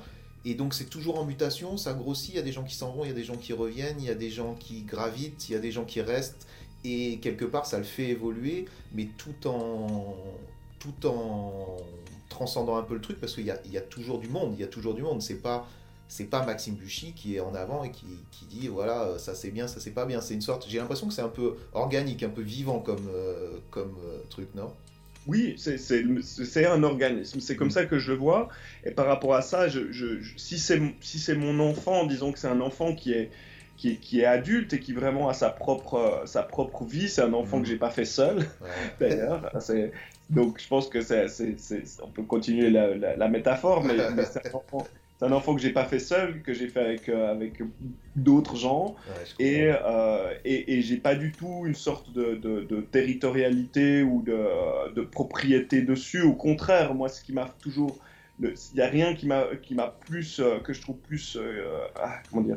Je, je suis désolé justement d'avoir assez souvent donc mais mais j'ai jamais j'ai toujours ce qui m'a fait le plus plaisir c'est de voir d'autres gens qui se, qui, qui, qui, s'identifient et qui le prennent à bras le corps et qui, euh, qui le développent.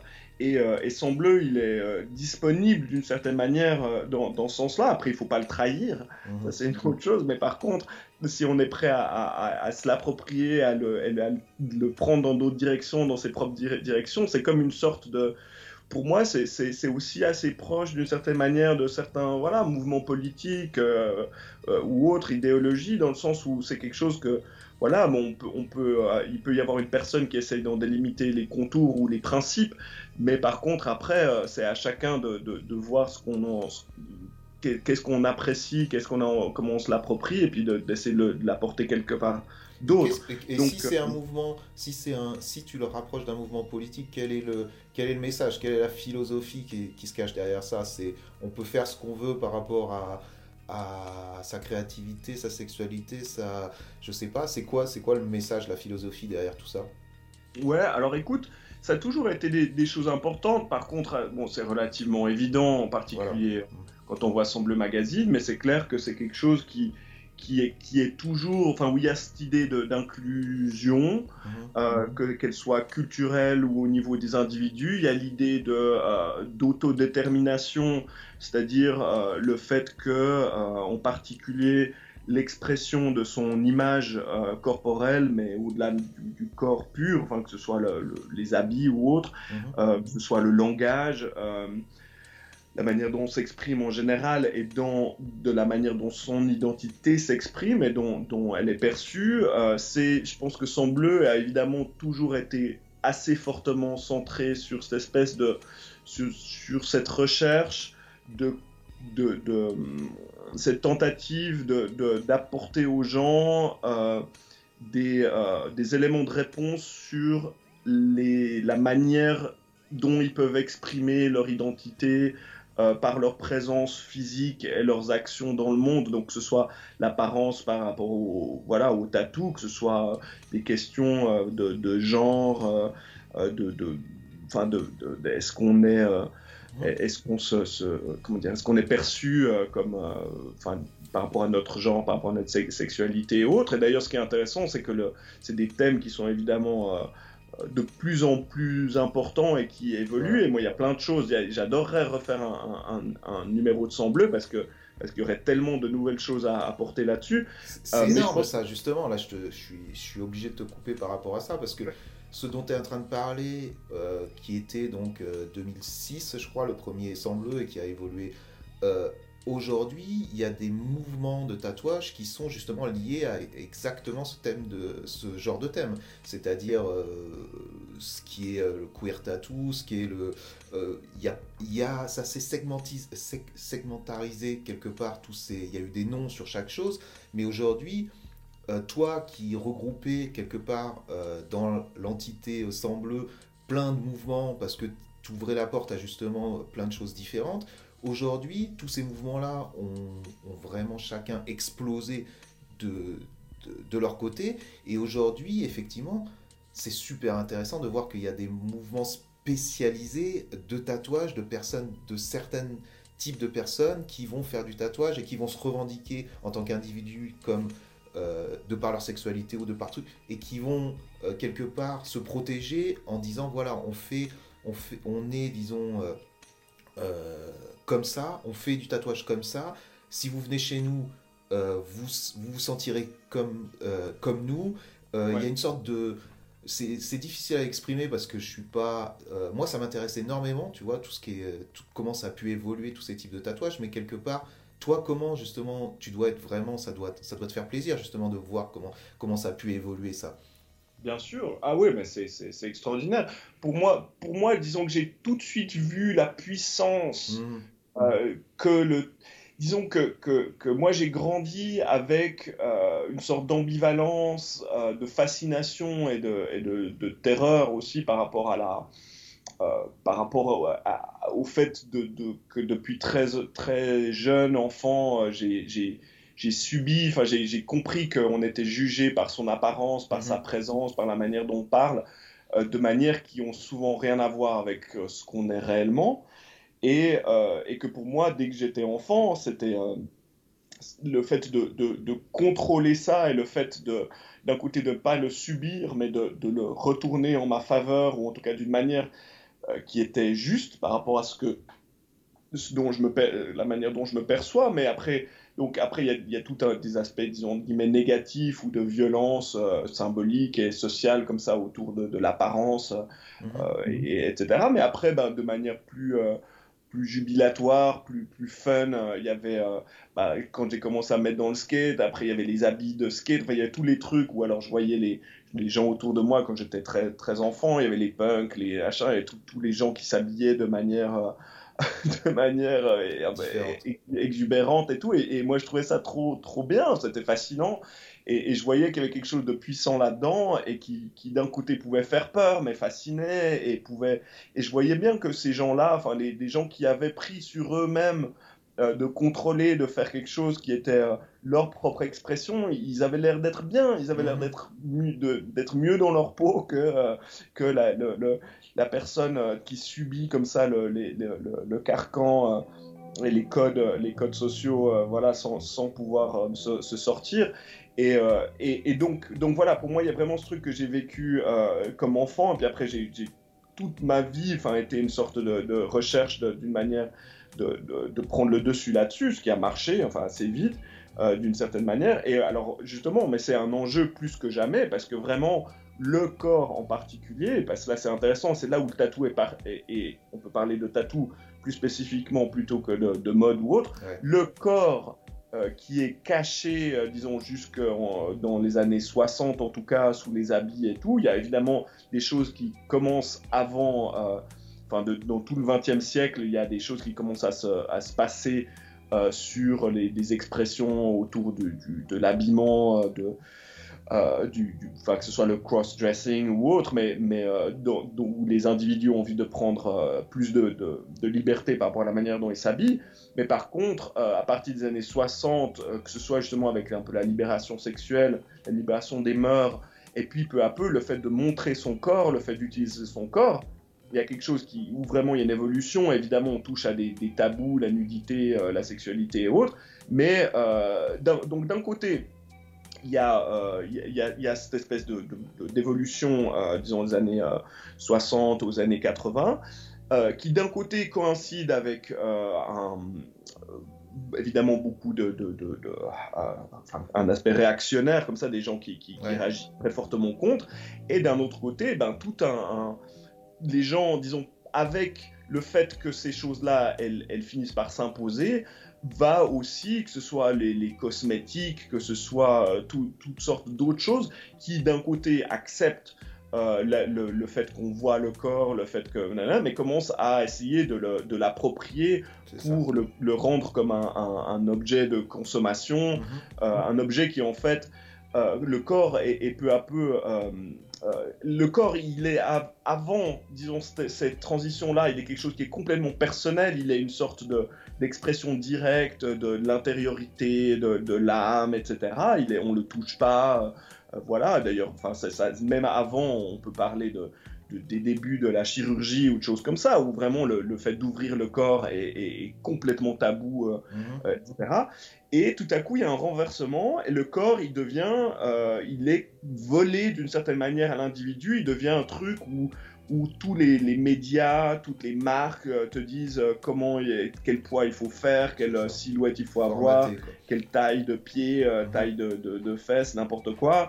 on te dit quelle couleur il faut avoir. Bon, ça, ça existait déjà avant, mais quelle, quelle, voilà, il faut être épilé, pas épilé, nanana. Et puis, donc il y a cette espèce de renversement. Et pour moi, en 2000, disons presque 10, quand je fais sang bleu, pour moi, c'est une manière de dire allez vous faire foutre. Euh, le corps, il est, visible, il existe, mais par contre, il reste euh, le, lieu d'expression ou en tout cas l'interface de, l'expression de l'individu avec son, le monde autour. Et moi, ce que j'essaye de faire avec Sang Bleu, c'est euh, de donner des outils et des armes aux individus pour pouvoir, pour pouvoir prendre ou garder le contrôle sur le corps, sur l'apparence et euh, comprendre les, ce qu'on exprime par sa présence physique euh, et, la manière dont les gens, enfin dont l'extérieur perçoit ça et, de l'utiliser comme une sorte de langage. Et évidemment, le langage, il vient avec, avec plus on, mieux on plus on connaît de mots, plus on a de vocabulaire, plus on connaît bien euh, la, grammaire et les subtilités de, langage, mieux on peut s'exprimer. Donc, mhm. d'une certaine manière, semble c'est une, une, tentative de, développer un langage visuel et des outils d'expression visuelle euh, pour le corps et l'apparence physique, d'une certaine manière. Ok, et cela via le tatou, mais aussi via, via euh, les fétiches, via une certaine forme de photographie de nu. Ou... En fait, c'était vraiment pas sectaire. Quoi. Exactement. On, a bien compris ça. Et euh, pour passer, pour euh, avancer un petit peu dans cette discussion, j'aimerais savoir comment tu es passé justement de, de Semble Magazine. Bon, en parallèle, tu développes ta, ta carrière de tatoueur. Donc, Et là, on revient, parce que j'ai envie que tu parles, euh, si tu as envie, mais un petit peu de qui est Philippe Leu et est-ce que est-ce que c'est euh, par rapport à lui que, as réussi, que tu as commencé à tatouer Comment comment s'est fait cette seconde carrière, entre guillemets, ou cette carrière parallèle de tatoueur? Comment ça s'est développé, ça? Euh, Ouais, alors... Alors, euh, bon, évidemment, on peut en parler des heures et des heures. Ouais. Pleu, c'est un, c'est un personnage très très important dans la culture du tatou et qui a été une des peut-être c'est pas, hein, le, tatoueur le plus influence, ou en tout cas dans les cinq plus, euh, euh, avec qui ont le plus d'influence sur la transition, disons, du tatou euh, occidental, d'une sorte de niche un peu entre le populaire et puis le, le, truc de voilà Doubar comme tu disais vers quelque chose de beaucoup plus artistique et acceptable d'une certaine manière qui, lui a développé vraiment euh, au niveau de son, son art, euh, enfin, de la manière dont il le faisait, quelque chose d'assez extraordinaire. Et après lui, en tant qu'individu, il a, il a vraiment été sur cette, sur cette, euh, dans cet entre-deux et créé cette espèce de, cette, ce dialogue. Mhm. Et on, mais par contre, moi, quand j'ai commencé à m'intéresser au tatou, je n'avais pas du tout ces, ces, je savais pas en fait. Et euh, par contre, il se trouvait qu'il habitait qu'il avait son studio à Lausanne, d'où je venais. Donc en fait, moi, quand j'ai commencé à m'intéresser vraiment au tatou, euh, de nouveau, un pré-internet, donc il y a des choses, tu vois, on te dit des choses, mais tu moi, je suis en Suisse, tu vois, je suis, je suis dans la province de la province, tu vois, par rapport à une culture qui est quand même en premier américaine.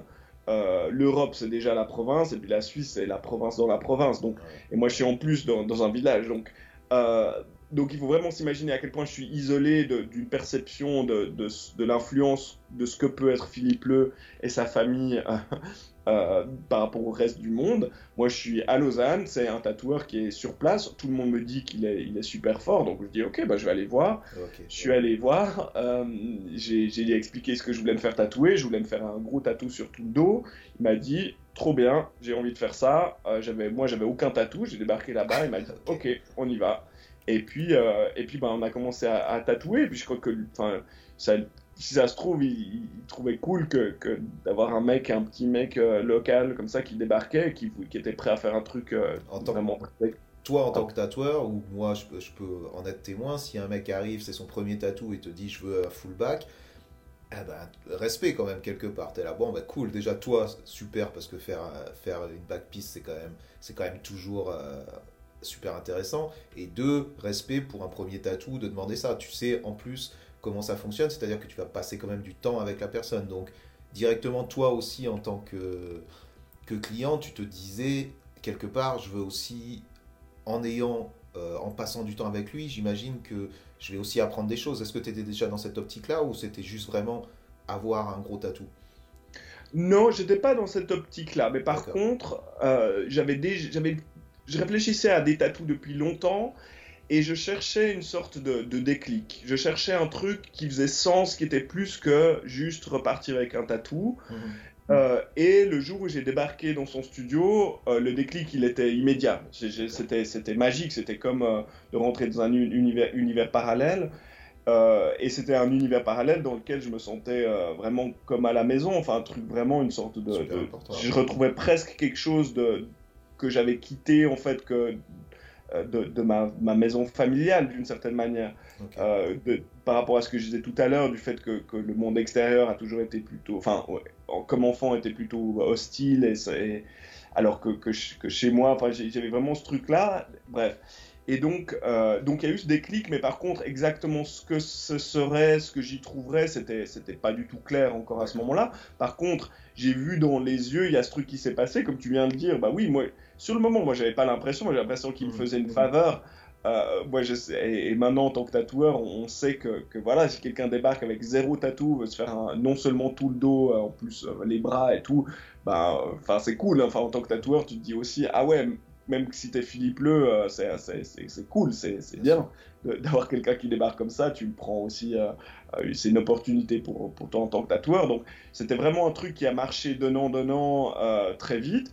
Et puis, euh, et puis on s'est super bien entendu en fait tout de suite. Bref, j'ai commencé à me faire tatouer, et puis en fait, c'était, euh, ça a pris deux ou trois ans à peu près pour finir tout, euh, tout mon projet, qui est, qui est très gros. Moi, je n'avais pas beaucoup d'argent, je devais voilà, trouver un peu des, des, des, des, systèmes, des plans B comme ça pour, pour trouver de l'argent pour payer mon tatou. Donc, c'est ce que j'ai fait, et, mais ça m'a pris du temps. Et puis, entre-temps, au fur et à mesure que, comme tu disais, on a pas commencé à passer beaucoup de, de, temps ensemble, il y a un certain moment où il savait que j'étais à l'école d'art et que je m'intéressais à tous ces trucs. Et moi, je lui ai dit euh, que, que j'avais toujours été fasciné par le tatou, qu'un jour, j'adorerais euh, apprendre. Mais bon, bah, tu vois, pour moi, être tatoueur, ça existait même pas. pour moi, c'est comme les tatoueurs, ils pouvaient apparaître euh, euh, du jour à, l'autre. C'était la génération spontanée, tu vois. J'avais donc déjà l'art, c'était abstrait en lui-même. Être tatoueur, enfin, bref. Donc, euh, donc j'ai jamais, moi, quand je lui ai dit ça, j'avais même pas en tête vraiment sérieusement quoi que ce soit. Et en fait, euh, lui, il m'a repris comme ça, de, repris de voler en disant Ah, mais écoute, si tu, euh, si tu veux apprendre, si tu veux apprendre à être tatoueur, euh, bah écoute, je, je, te prendrai comme apprenti. Et, et j'étais là, quoi? Enfin, je, je, me souviens vraiment de, de ce moment-là, j'étais vraiment un peu interloqué. Enfin, mm-hmm. j'ai pas compris, enfin, j'arrivais, mon, mon, cerveau, il, il, voulait pas accepter ce que je venais d'entendre. J'étais là, quoi? Quoi, quoi, quoi? Et, euh, euh, et, il m'a dit, ouais, ouais, je te, écoute, finis tes études. Enfin, je me souviens de lui dire, ouais, mais, euh, mais là, tout de suite, enfin, je, je suis aux études. Quoi. Je peux commencer là Ça veut dire qu'on doit commencer tout de suite? Et puis il a dit non, non, finis tes études, fais ce que tu as à faire et tu, me, tu reviens vers moi. Et le jour où tu es prêt, si, si tu veux le faire, et puis on en discutera ce jour-là. Et en fait, ça m'a pris encore euh, deux ans et demi ou trois ans presque après ça. Moi, j'ai fini mes études, je suis parti à Londres, comme je disais tout à l'heure, j'ai commencé sans bleu. Et puis en fait, il y a vraiment ce truc où, euh, mais ça c'est un leitmotiv de ma vie. Hein. Moi, je fais les choses lentement. J'ai besoin d'être vraiment dans ce moment où. Et puis je me souviens être à Londres et de me dire, ok, j'ai essayé ces autres trucs, ça va pas. J'ai envie d'être tatoueur. J'ai toujours envie d'être tatoueur. Ça m'est jamais. Depuis ce jour où Philippe Le m'a dit ça, c'est jamais sorti de ma tête. Je vais retourner en Suisse. Euh, dans une semaine ou deux, je retourne en Suisse s'il veut bien euh, me reprendre comme apprenti. Je l'ai appelé je lui ai dit, écoute, euh, Philippe, ça va, tu te souviens de moi, nanana, tu te souviens de ce que tu m'as dit? Euh, si, si ça tient toujours, je reviens en Suisse et puis on le fait. Et puis il m'a dit, reviens et on le fait. Et, et, voilà, donc quelques semaines plus tard, j'étais de retour en Suisse, j'ai commencé mon apprentissage. C'est fait... Je te coupe, hein, je c'est juste, c'est quand même assez rare ce type de situation où la personne, un, déjà te propose euh, ce genre d'apprentissage, ce qui s'est quand même assez perdu, on pourra en parler ou pas. Mais euh, secondo, que trois ans plus tard, tu le recontactes et que le mec te dise vas-y, on fonce, on le fait, tu peux venir. Ça, ça dénote quand même un, certain type de personnalité quand même. Bah ouais, ouais, non, bien sûr. Écoute, moi, de, à ce jour, je, je, me dis, mais, mais, euh, enfin déjà, je me dis, mais c'est fou d'imaginer que j'ai pris le risque d'attendre tout ce temps-là. Il aurait pu m'envoyer chier, et puis voilà, je serais, euh, je serais quelqu'un de complètement différent probablement aujourd'hui si ça avait été le cas. Mais, euh, mais, mais et justement, je pense qu'il y a vraiment eu un, mais je pense qu'il y avait quelque chose de fort entre nous d'une certaine manière. J'ai jamais eu cette discussion avec lui. Alors après, je, je sais pas ce que lui on aurait à dire, aurait à en dire, mais, mais pour moi, il y avait quelque chose de, de de, très particulier. D'ailleurs, pour, l'anecdote, après, quand je tatouais, c'était, c'était un peu la même chose. J'ai mis du temps. Moi, je dessinais pas dans le style de Philippe. Je sais pas de dessiner dans le style asiatique et tout. Moi, j'étais déjà intéressé plutôt dans le style de, de, par exemple de Thomas Hooper que j'avais vu, vu, euh, vu, tatouer et de, de, ce qui se passait à Londres. Et lui, il était plus géométrique pour ceux qui, qui voient. Bah, géométrique, mais beaucoup d'influences, justement les influences plutôt euh, occidentales, tout ce qui est gravure et autres. Et, euh, et, et, ça, c'est quelque chose que, que lui, bon Philippe, il, il aimait pas plus que ça, ou pour lui, ça, ça, ça voulait, voulait pas dire grand chose pour lui. Bref, tout ça pour dire que que pendant assez longtemps pendant mon apprentissage, il, il, comprenait pas trop ce que je faisais en fait. C'était un peu, c'était un peu difficile au début. Et euh, par contre, dès que j'ai commencé à travailler, euh, dès que j'ai commencé à vraiment tatouer, euh, donc après un an et demi, pratiquement, presque deux ans, mais assez, assez longtemps en fait, ça, ça, a tout de suite cliqué. J'ai travaillé comme un fou et, et très vite, enfin, je faisais de l'argent pour le, pour le studio, etc. Et, euh, et je pense qu'il a, il a vu que même si euh, que même s'il comprenait pas forcément exactement ce que j'essayais de faire, mais qu'il y avait cette espèce de, de volonté, de, de vision derrière, euh, derrière, enfin mon attitude et, et, puis que même s'il pouvait pas vraiment mettre son doigt dessus, c'était là et que ça, que ça a fini par marcher. Euh, donc, euh, donc voilà, c'est ça que c'est ça par rapport à, la famille Le et tout. D'ailleurs, Philippe, bah, ça reste encore à ce jour-là euh, un des peut-être un des noms les plus connus du, tatou, en tout cas pour les, les, tatoueurs. pour les tatoueurs. Oui, c'est un, personnage qui fait partie de, donc de la culture du tatouage. Si, si les gens connaissent pas, qu'ils aillent, qu'ils aillent jeter un œil ce que, ce que, ce que c'est. Même si maintenant ça peut paraître visuellement peut-être pas si impressionnant que ce que ça pouvait l'être à l'époque, mais je pense aussi en termes de... Dans l'histoire de chaque culture, il y a toujours des personnalités et des gens qui apportent quelque chose à un moment donné aussi, et c'est, euh, ça qui est... Je pense qu'il fait indéniablement partie de ça. Et euh, du fait que justement tu aies pu... Euh, pu apprendre à ses côtés, ça t'a, j'imagine, apporté beaucoup. ensuite, tu prends donc ton indépendance et donc tu décides de, de, monter sans bleu en tant que tattoo shop. Et ça, ça se passe à Londres. Ouais. Alors, euh, ouais, moi j'ai. Ben, en fait, moi j'ai. Euh, bah, j'arrive à la fin de ma, de ma vingtaine, euh, quand même avec. Enfin, j'avais plus ou moins, j'avais plus ou moins gagné ma vie avec le graphisme et tout, mais j'étais pas heureux comme graphiste. Euh, j'aimais le graphisme, mais j'aimais pas la profession de, graphiste. J'étais encore assez frustré. Un peu bossé avec des dans la mode et tout, mais j'aimais pas, ça, ça, m'allait pas quoi. Genre. Euh, et, mais j'arrive quand même à un âge où je me dis bon, il faut quand même que je trouve quelque chose à faire euh, qui, marche. Quoi. Je peux pas toujours être en train de faire des, des choses autres que. Enfin, bref, j'aimerais que, que, ma passion euh, s'aligne avec. Euh, et ma vision s'aligne avec euh, ce, ce, dans quoi je peux gagner ma vie. Donc, en fait, à partir du moment où, où je suis émancipé de mon, mon, apprentissage et, comme, comme tatoueur, j'ai pendant, je sais pas, pendant 4 ans, 3 ans, 4 ans, j'ai tout arrêté. Enfin, tout ce qui est pas de tatou, euh, j'ai foncé vraiment dans le tatou. J'ai fait que tatouer pendant 4 ans.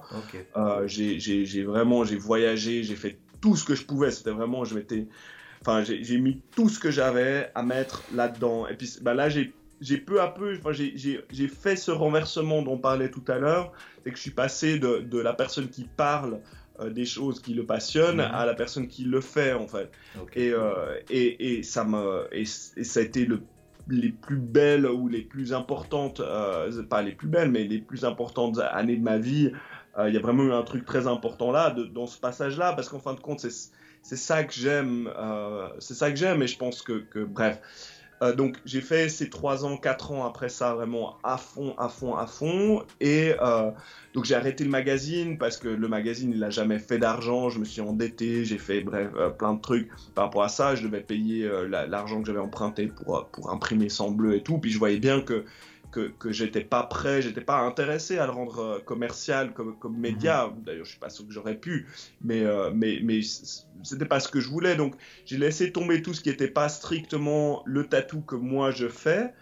Euh, mais peu à peu, disons après trois ans où, peu à peu je trouvais mes marques comme tatoueur, stylistiquement, socialement, enfin comme à, tous les niveaux, et puis que j'arrivais à, à, payer mes payer mon loyer, euh, ben, peu à peu, j'ai commencé à, me dire bon, ben voilà, qu'est-ce qui se passe, what's next? Donc j'étais jeune comme, comme tatoueur, mais déjà, tu vois, déjà au début de ma trentaine, je me suis dit bon, ben voilà, je vais, je vais, je vais commencer à avancer, moi. Et c'est là où on en revient aussi à l'autre, une autre chose que je disais tout à l'heure, c'est-à-dire l'espèce, l'aspect de l'espace. C'est-à-dire que j'ai trouvé d'une certaine manière le, le, même, les, mêmes limitations dans le fait d'aller travailler chez d'autres gens, tatouer chez d'autres studios.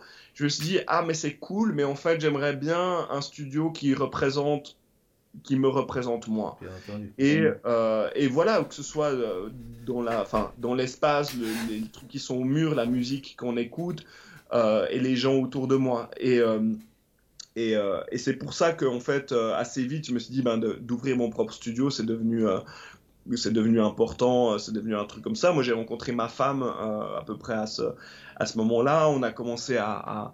Enfin, c'était assez clair que si on pouvait, on aurait des enfants et tout. Donc, je me suis dit, bon, bah voilà, ça semble être une, une, une, étape logique, quoi qu'il arrive.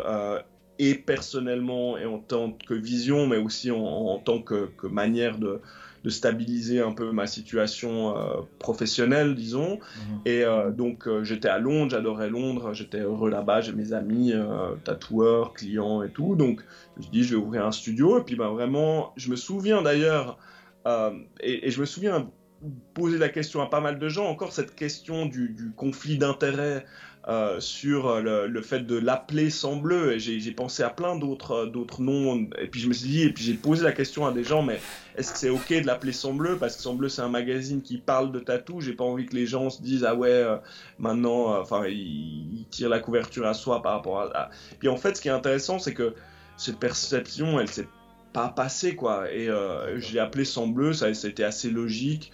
Euh, et puis c'était très cohérent par rapport à, tout. Alors c'est clair que peu à peu, Semble, c'est plus devenu, ça a perdu peu à peu sa, perception de, médias et autres, mais cette perception, elle était quand même déjà localisée et dans le temps et dans l'espace, c'est-à-dire que Semble, c'était quand même bien connu en France, un peu en Angleterre, euh, quasi pas aux États-Unis, un peu à New York, mais c'est pas du tout comme si ça avait été un une marque globale où mhm. tout le monde dit voilà c'est ça. Puis en plus c'était déjà un peu dans le c'était un peu déjà derrière moi, c'était 3, 4, 5 ans presque derrière moi.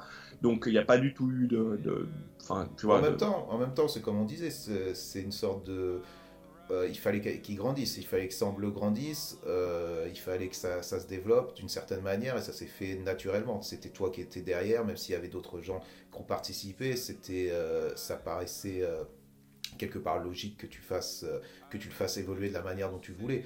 Ensuite, donc, tu ouvres tout ce magasin, ce, tattoo shop. Mhm. comment, comment a été cette expérience justement? Parce que c'est quand même, tu dis effectivement que, et je pense que c'est probablement le cas pour tous les tatoueurs, tu as envie d'avoir ton lieu à toi, tu as envie d'avoir ton lieu à toi qui te représente, pour lequel, dans lequel tu te sens un peu mieux, mais en même temps, mm. passer de son lieu à soi, c'est aussi beaucoup plus de responsabilité, c'est aussi euh, voilà, avoir des gens qui travaillent avec toi, c'est payer plus de loyer, c'est euh, une, une grosse responsabilité. Est-ce que j'ai l'impression que tu t'es épanoui justement dans cette responsabilité-là? Alors c'est, ouais, ouais, c'est, très bien. Écoute, je te, je te remercie de poser des, des très bonnes questions. Euh, alors c'est intéressant parce que c'est une, c'est effectivement une étape, euh, une étape intéressante. Après quelques années où je, tatouais, où c'était vraiment mon travail de tatou, peu à peu le fait d'ouvrir un studio, t'es obligé, si d'ouvrir un studio, c'est pas où, tu fais ton petit euh, studio personnel euh, privé machin bon bah voilà ça c'est ok.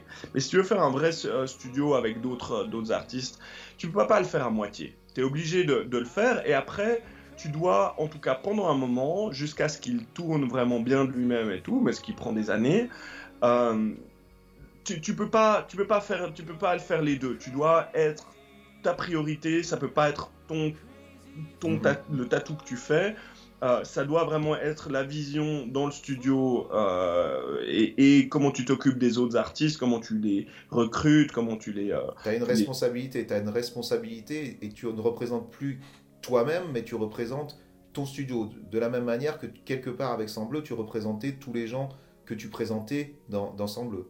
Exactement, mhm. exactement. C'est exactement ça. Et, euh, et, donc vraiment, mais ça correspondait aussi euh, à une époque où, euh, bah, après, on, on, avait des, on, attendait un enfant et tout, donc. Donc de toute façon, mon truc un peu narcissique ou disons égocentré mhm. du tatou, de moi comme tatoueur, bah, c'était de toute façon plus pertinent, en tout cas à ce moment-là. donc effectivement, il y a disons 3-4 ans après ça, disons, où, où mon focus il est peu à peu moins sur mon propre travail de tatoueur, encore que bah, j'ai continué à évoluer et tout, mais, mais vraiment le, le, au niveau du, du, du, ratio, c'est vraiment l'aspect du, studio devient plus important et c'est vraiment là où j'ai mis toute mon énergie et, mes efforts. Euh, on a eu, on a eu un, puis après trois enfants. Euh, donc évidemment la famille devient aussi tout à coup, j'ai plus envie d'être à ce moment-là dans ce truc justement juste sur mon petit travail, mon petit, ma petite identité, etc.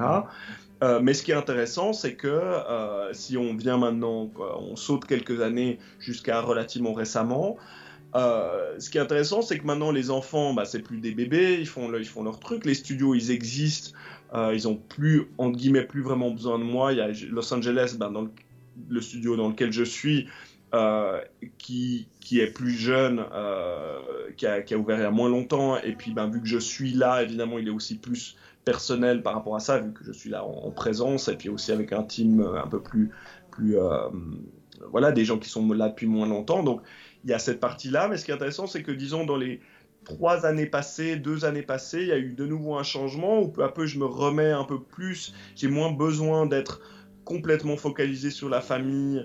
Euh, évidemment, je suis très focalisé famille, mais, mais ça n'a pas besoin d'être 100% euh, ou disons 90%. Mhm. Même chose, les studios, ils existent un peu euh, eux-mêmes. voilà, donc j'ai vraiment, je me suis vraiment réapproprié le tatou. Mais ce qui est intéressant, c'est que j'ai vraiment pu j'ai vraiment pu peu à peu prendre cette espèce de, pause entre guillemets où euh, j'étais pas que sur mon tatou à moi mais focalisé sur d'autres choses pour repenser la manière dont je tatoue et la manière dont je m'exprime euh, euh, artistiquement. Et disons que dans les deux années passées, trois années passées, j'ai commencé aussi à faire de l'art, à faire des choses qui sont pas du, strictement du tatou. Je me suis remis aussi, je suis beaucoup plus impliqué de nouveau dans d'autres aspects de design et de choses qui sont pas le tatou en tant que tel, mais qui sont d'autres expressions euh, de, enfin, artistiques mhm. appliquées, d'art appliqué ou de, beaux-arts, d'art contemporain. Et, et, là, il y a quelque chose que, que, que maintenant où, j'entame quelque chose que bon, on verra où ça me mène, mais euh, pour lequel je me réjouis, duquel je me réjouis beaucoup, euh, c'est-à-dire de, redéfinir la position du tatou et de ma, du tatou en général. Je pense qu'il y a vraiment quelque chose qui est en train d'évoluer dans la position du tatou comme pratique artistique dans le paysage artistique euh, en général, disons, mais en particulier par rapport à ma propre pratique à mon propre monde euh, artistique et d'expression, où euh, j'essaye de... Évidemment, je vis encore en grande partie du tatou, mais au niveau de ce que je mets dedans artistiquement, j'essaye de positionner le tatou comme un des éléments dans, une, dans un spectre un peu plus large de pratique artistique. Ok, je comprends. C'est marrant comment ton parcours fait, est fait, bien entendu, comme tout parcours de vagues, de rencontres et tout, mais où très souvent tu te mets de côté pour te nourrir quelque part de, de, toutes tes rencontres, de toutes tes influences, de d'aider aussi des gens, de rencontrer tout ça, et tu te mets, hop, tu fais un pas de côté, tu laisses toute cette énergie un peu euh, amener quelque chose, et quand tu sens que quelque part, je dirais pas que tu t'es nourri de ça, mais que tu t'es, euh, arrives à un certain seuil, tu réapparais ton, ton, ta personnalité, tu te remets un petit peu en avant, et tu, quelque part tu reprends confiance, tu amènes de toi vraiment, vraiment qui est toi artistiquement, pour après, quelque part, repartir sur une autre vague où tu, tu relaisses les gens revenir et te, et te redonner quelque chose. J'ai l'impression que c'est un peu ça ton parcours. Quelque part, euh, ça, ça a un lien avec ce que tu nous parlais au tout début, c'est-à-dire ce côté où, quelque part, le monde extérieur te... te te paraît hostile des fois et tu, tu es peut-être pas sûr de pouvoir amener ton ta vraie personnalité et quelquefois elle ressort, c'est plus fort que toi et tu as à t'exprimer et tu t'épanouis à ces moments-là. Mais ça fait des vagues. Est-ce que c'est c'est un peu ça que j'analyse ça comme ça? C'est peut-être un peu bidon, mais c'est exactement ça. Hmm. C'est exactement ça. C'est des sortes de, de cycles. C'est très, c'est comme une sorte de respiration. Ouais. Euh, alors, bah, alors moi j'essaye de, de et, j'essaye de m'assurer qu'au moment où justement je, reprends les choses dans cette espèce de, j'ai fini d'inspirer comme ça, je suis prêt à, mhm. expirer. Euh, j'essaye évidemment de m'assurer que, que c'est pas juste pour moi, mais que les gens autour de moi, que tous. Mais ça, ça se ressent. en plus, dans cette analyse-là, je voyais pas. Parce que ces gens-là restent tout le temps. Tu vois ce que je veux dire? C'est pas comme si tu te servais des gens. C'était pas du tout ça. C'est plus tu te nourris, mais en même temps, tu leur apportes quelque chose. Et, ils te suivent dans cette aventure à chaque fois, dans ces types de, de cycles, justement.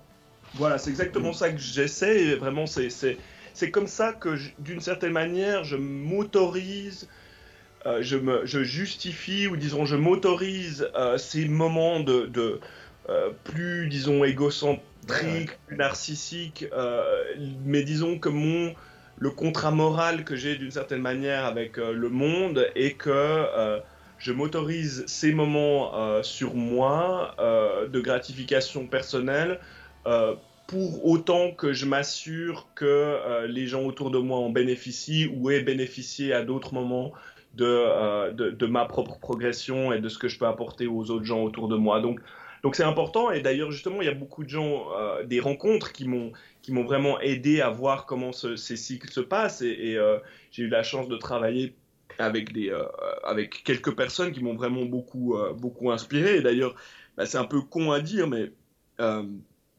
les gens savent ou pas, mais j'ai à un certain moment travaillé avec Kanye West.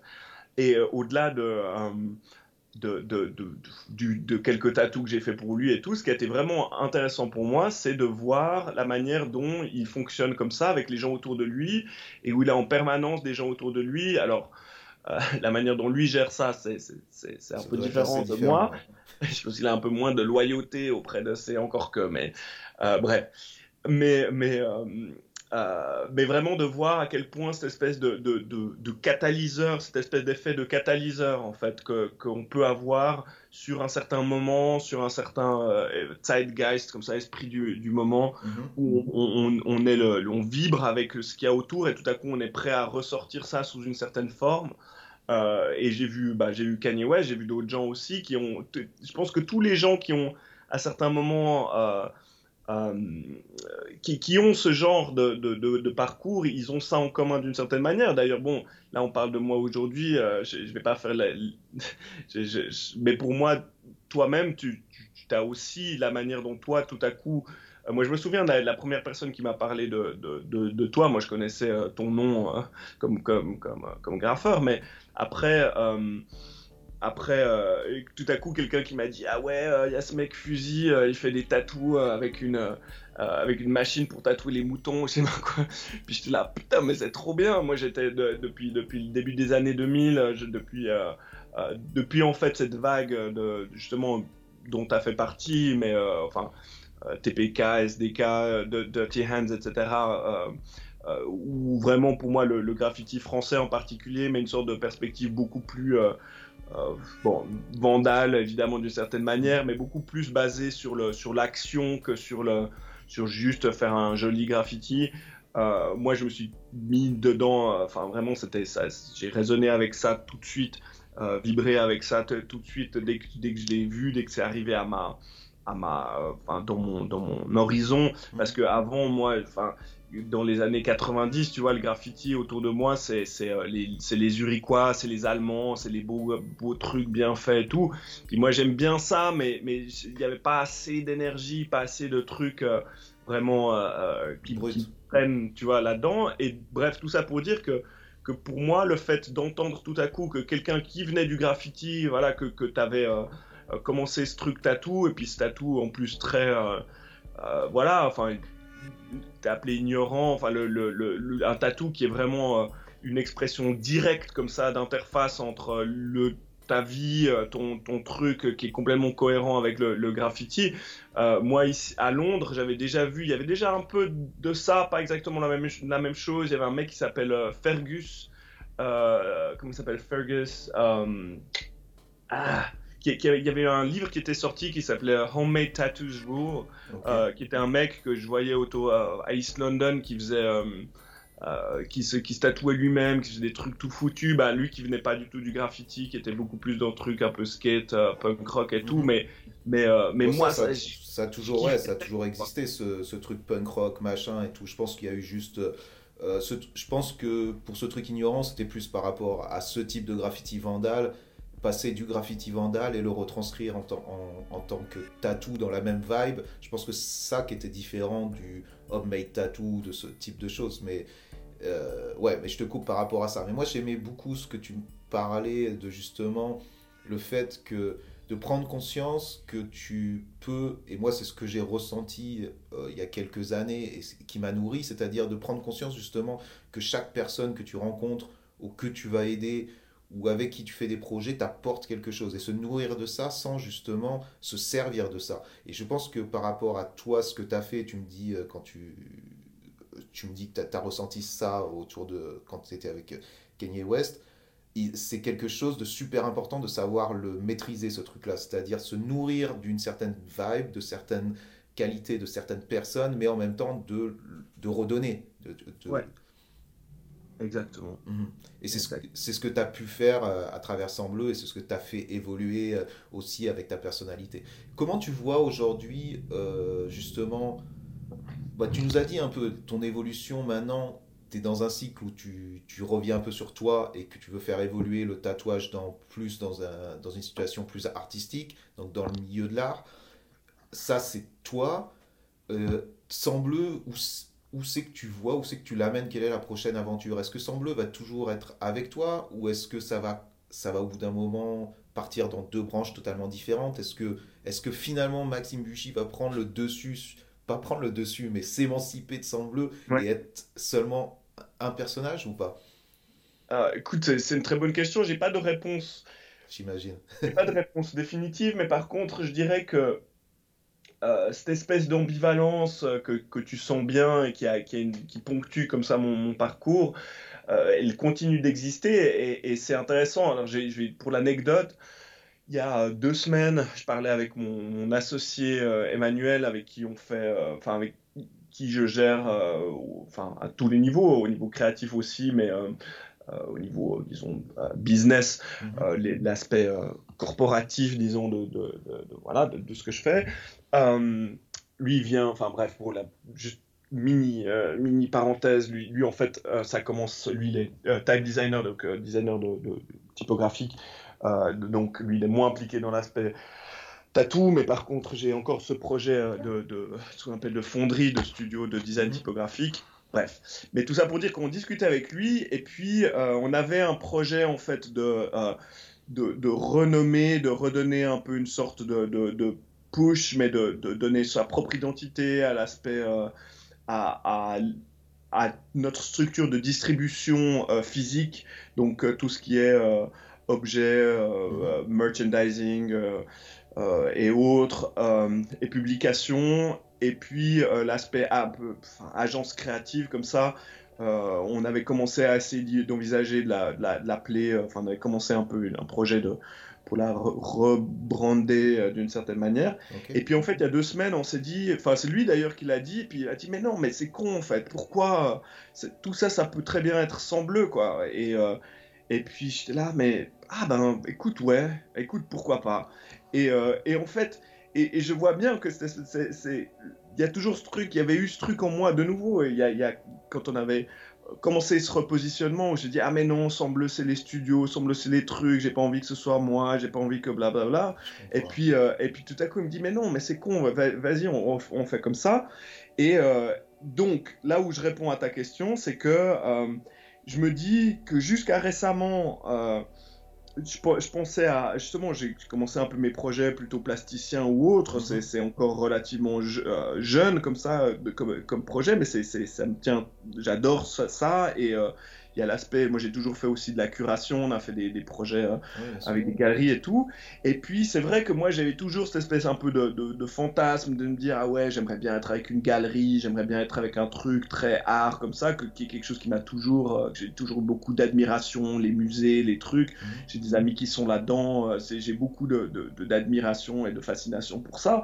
Et puis, puis j'ai un autre ami, Joey, qui m'a dit mais mais t'as pas besoin de, de, ces qui lui-même est vraiment dans l'art très euh, corporatif et il m'a dit mais t'as pas besoin de ces trucs là quoi tu, tu l'as déjà fait t'as tes studios t'as tes machins tu peux mettre de l'art au mur tu peux faire des curations tu peux mettre ton propre art.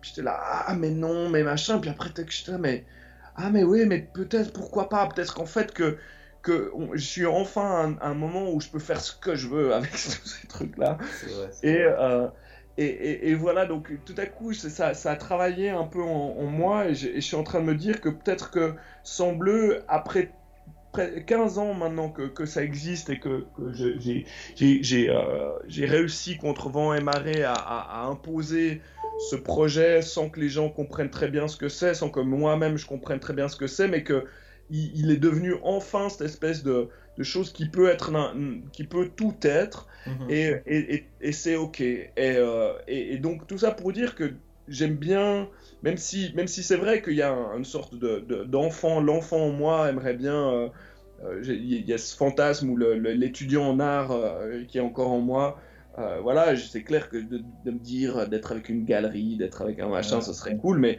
mais peut-être qu'en fait, non, peut-être qu'en fait, maintenant ma destinée, c'est de, de, faire ces choses sous cette bannière euh, sans bleu, plus ou moins vague, plus ou moins euh, euh, évolue, qui, qui, qui, est dans l'évolution continuelle, avec, mhm. avec plusieurs branches, avec plusieurs, comme ça. Mais, hmm. mais, tu sais, je, je, comprends parfaitement ce que tu es en train de me dire, parce que je pense que toute personne qui fait ce type de choses doit ressentir la même chose, c'est-à-dire être multidisciplinary artiste, peu importe comment ça, maintenant on peut nommer ça, c'est-à-dire que tu as un pied dans, dans, tout, tout t'intéresse, tu veux faire du design, tu veux faire des fonderies, tu veux faire des sapes, tu veux faire des bouquins, tu, veux faire tout ça, et quelque part, euh, tu as, besoin de personnes, tu les as fait, tu, continues à le faire. Est-ce qu'on a besoin de mettre des noms sur chaque truc? C'est pas, pas forcément ça, mais j'arrive à comprendre euh, ton sentiment de te dire euh, il, faudrait, il faudrait définir ça d'une certaine manière, il faudrait... mais c'est vrai que tu as créé cette entité sans bleu, et sans bleu, ça peut être, ça peut être tout ça. Euh, aujourd'hui, euh, je pense que tu as toutes les armes justement pour continuer de cette manière-là, et tu pas besoin d'aller voir ailleurs, si ce n'est t'influencer comme tu as continué à le faire et t'entourer des, bonnes personnes. Mais je pense que, je pense que en plus, tu as, créé quelque chose et un nom qui s'identifie facilement. Donc continue. continue. C'est tout ce que j'ai envie de te dire, quoi. Écoute, j'apprécie beaucoup et je dois dire que je, suis, je suis, vraiment, hein, ça me fait vraiment, cette discussion me fait vraiment plaisir.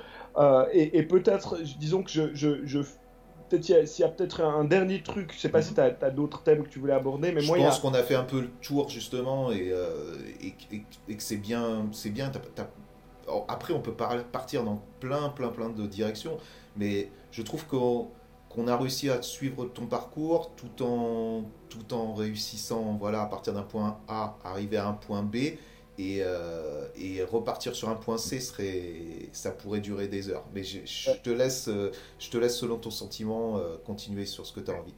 D'accord, je vais juste conclure, c'est aussi mon sentiment, donc c'est super, mais peut-être que je voulais, je vais essayer de, de peut-être juste conclure, ça me fait penser à un aspect que je pense qui est intéressant de, de dire rapidement, euh, qui est moins, euh, moins abstrait comme ça, moins euh, personnel, mais, mais, plus sur un constat de, de, ce qu'est maintenant le statut de, de, plein de choses, mais en particulier du tatou, mais ça s'applique à pas mal d'aspects différents.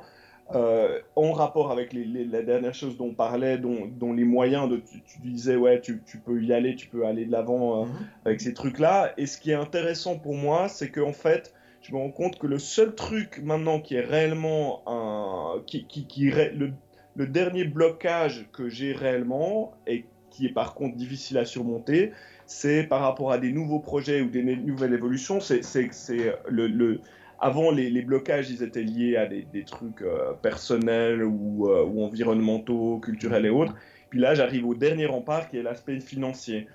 Et euh, c'est vrai que là, les, les, le seul truc qui peut encore maintenant me bloquer et où je vois, euh, je vois, disons, les, les, difficultés que euh, une sorte d'entrepreneuriat, on, on, en a parlé au tout début, on peut peut-être finir là-dessus, mais qu'un entrepreneuriat qui est très, euh, qui est ancré dans la créativité, qui est ancré dans le, dans la créativité, non seulement parce qu'on fait des choses créatives, on fait des choses artistiques, mais que même l'approche même que moi j'essaye de mettre dans l'entrepreneuriat, elle est créative en elle-même. C'est-à-dire que euh, la manière dont j'emploie je, les gens, la le statut que j'essaye de donner aux gens qui travaillent pour moi, l'indépendance, euh, les associés, etc., j'aborde tout de manière complètement euh, personnelle, enfin où, où, j'ai pas, bah, de toute façon j'ai pas de formation en business, mais mhm mais euh, j'ai une idée, euh, une, idée quand même maintenant assez précise de comment les choses se passent de manière classique. Et, euh, et pour moi, je, m'en fous en fait. Je, je, je, veux donner une forme, que ce soit administrative ou autre, ou, ou, financière, qui, qui, fasse complètement sens, qui représente mes valeurs, qui représente ma, ma, vision et ce que j'essaie d'atteindre. Et tout ça pour dire que donc j'essaie d'être créatif dans la manière dont je suis entrepreneur et euh, au même titre que les choses que l'entrepreneuriat soutient et, diffuse et, autres. Mais, euh, mais ce qui est clair, c'est que euh, je suis maintenant confronté peu à peu, les choses vont bien, mais par contre, c'est clair que les, les, les, moyens financiers que, que ma structure a par rapport à n'importe quel autre, même petite entreprise de, de je sais pas, industrielle ou un, mhm. je sais pas, de, quoi que ce soit, on est dans des échelles relativement minuscules et que là maintenant, pour ce que j'essaye, euh, je pense qu'un truc qui est, qui, va être euh, les challenges des dix prochaines années euh, pour le monde en général, en particulier le monde du tatou, le monde du, de la créativité, dans la mesure où il y a plus en plus de gens qui sont dans des domaines artistiques qui veulent aussi, qui n'ont pas de problème à faire du business avec leur propre art, parce que ça c'est mhm. aussi, on parlait des, des, des, euh, des comment dire, des, des, segmentations un peu rigides dans lesquelles nous on a commencé, que ce soit culturel, mais ça c'est une autre chose. La séparation,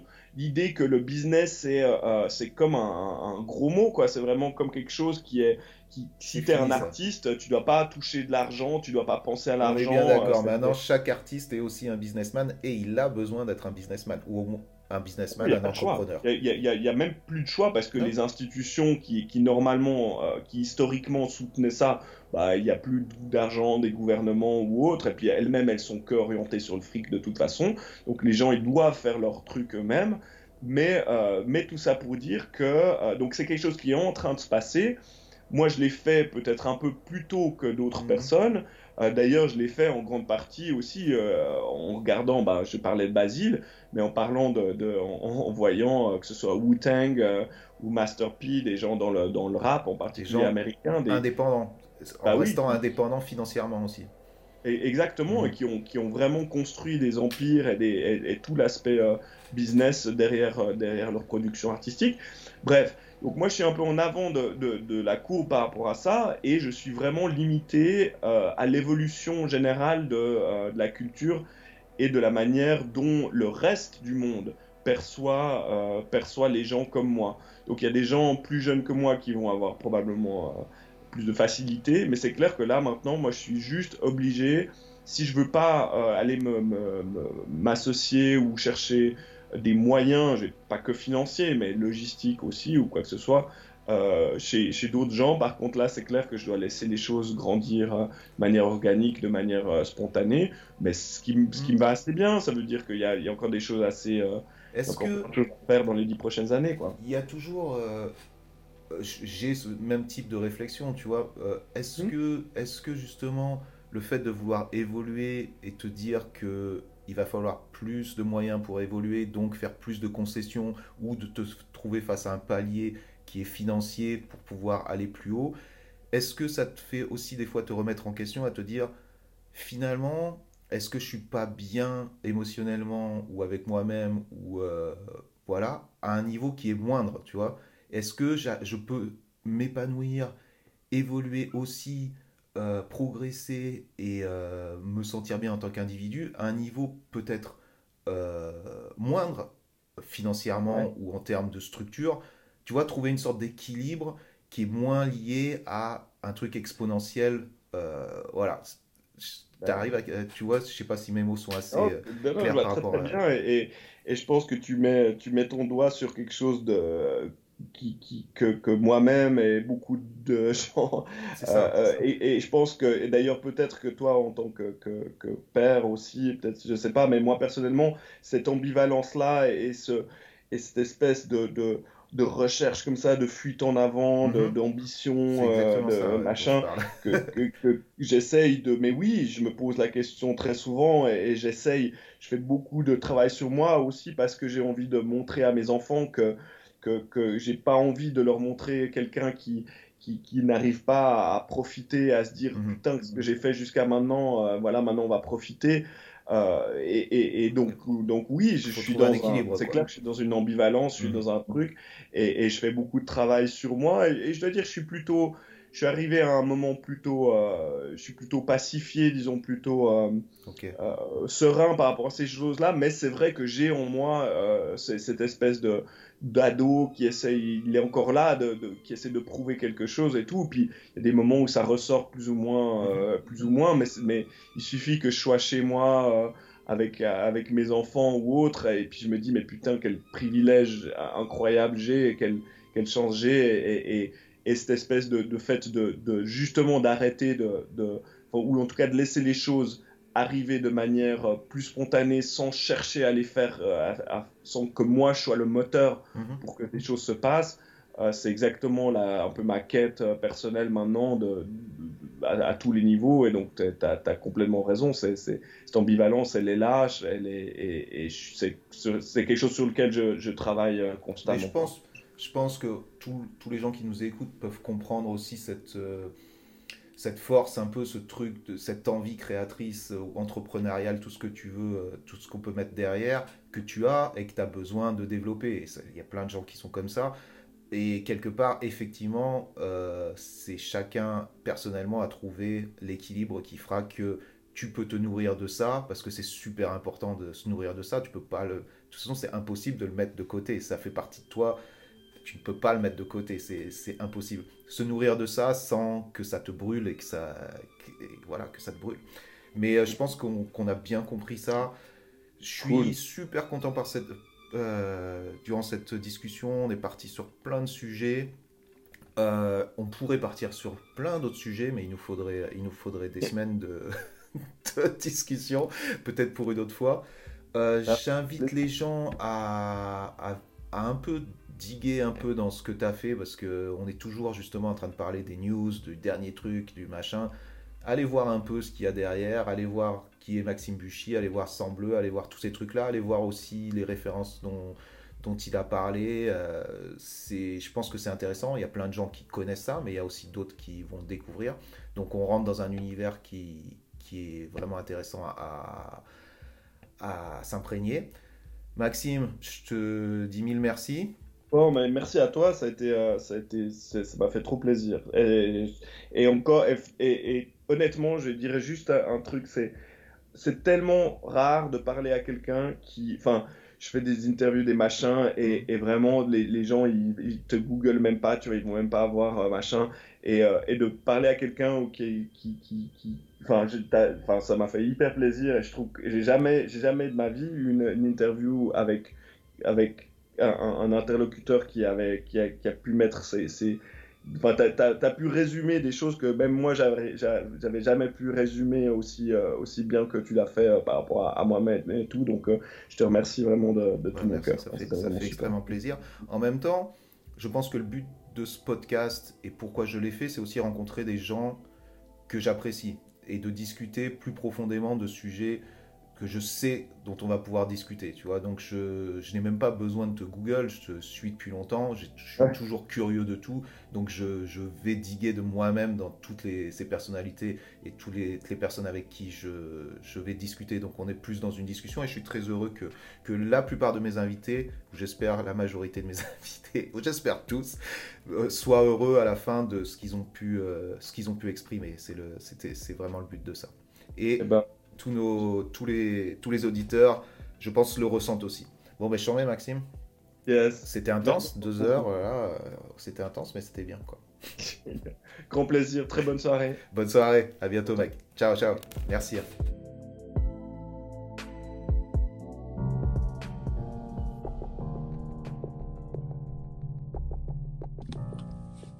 Donc c'était Maxime.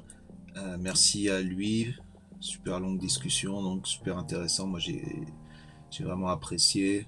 Euh, donc, ça, je voulais quand même remercier tous les, tous les invités qui sont passés. Là, vu qu'on arrive à la fin de l'année, c'est le bon moment de faire un petit bilan.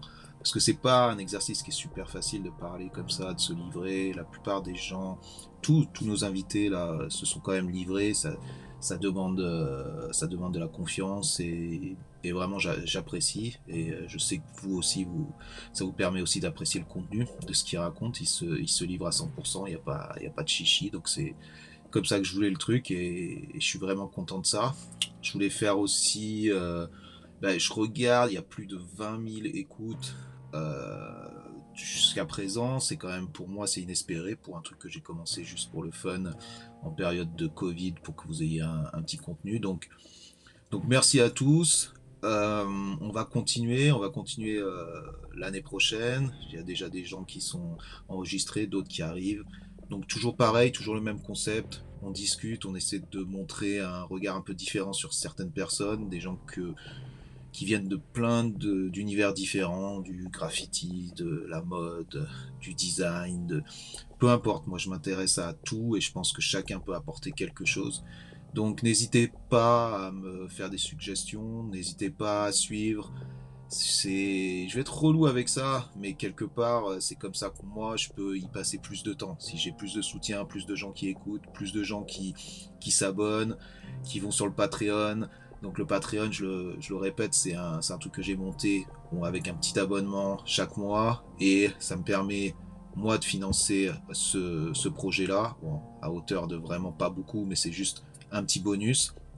Et derrière, moi j'essaye de, de amener plus de contenu inédit que les, que les invités me donnent et j'essaie de mettre en place des échanges, c'est-à-dire vous pouvez poser des questions aux invités, j'essaie de le faire évoluer. Là, en ce moment, euh, j'essaie de faire une réunion Zoom avec tous les abonnés, tous les mecs de la communauté pour qu'on puisse parler de ce qu'ils veulent, où ils ont envie de cailler le podcast, me proposer des invités, poser des questions, bref.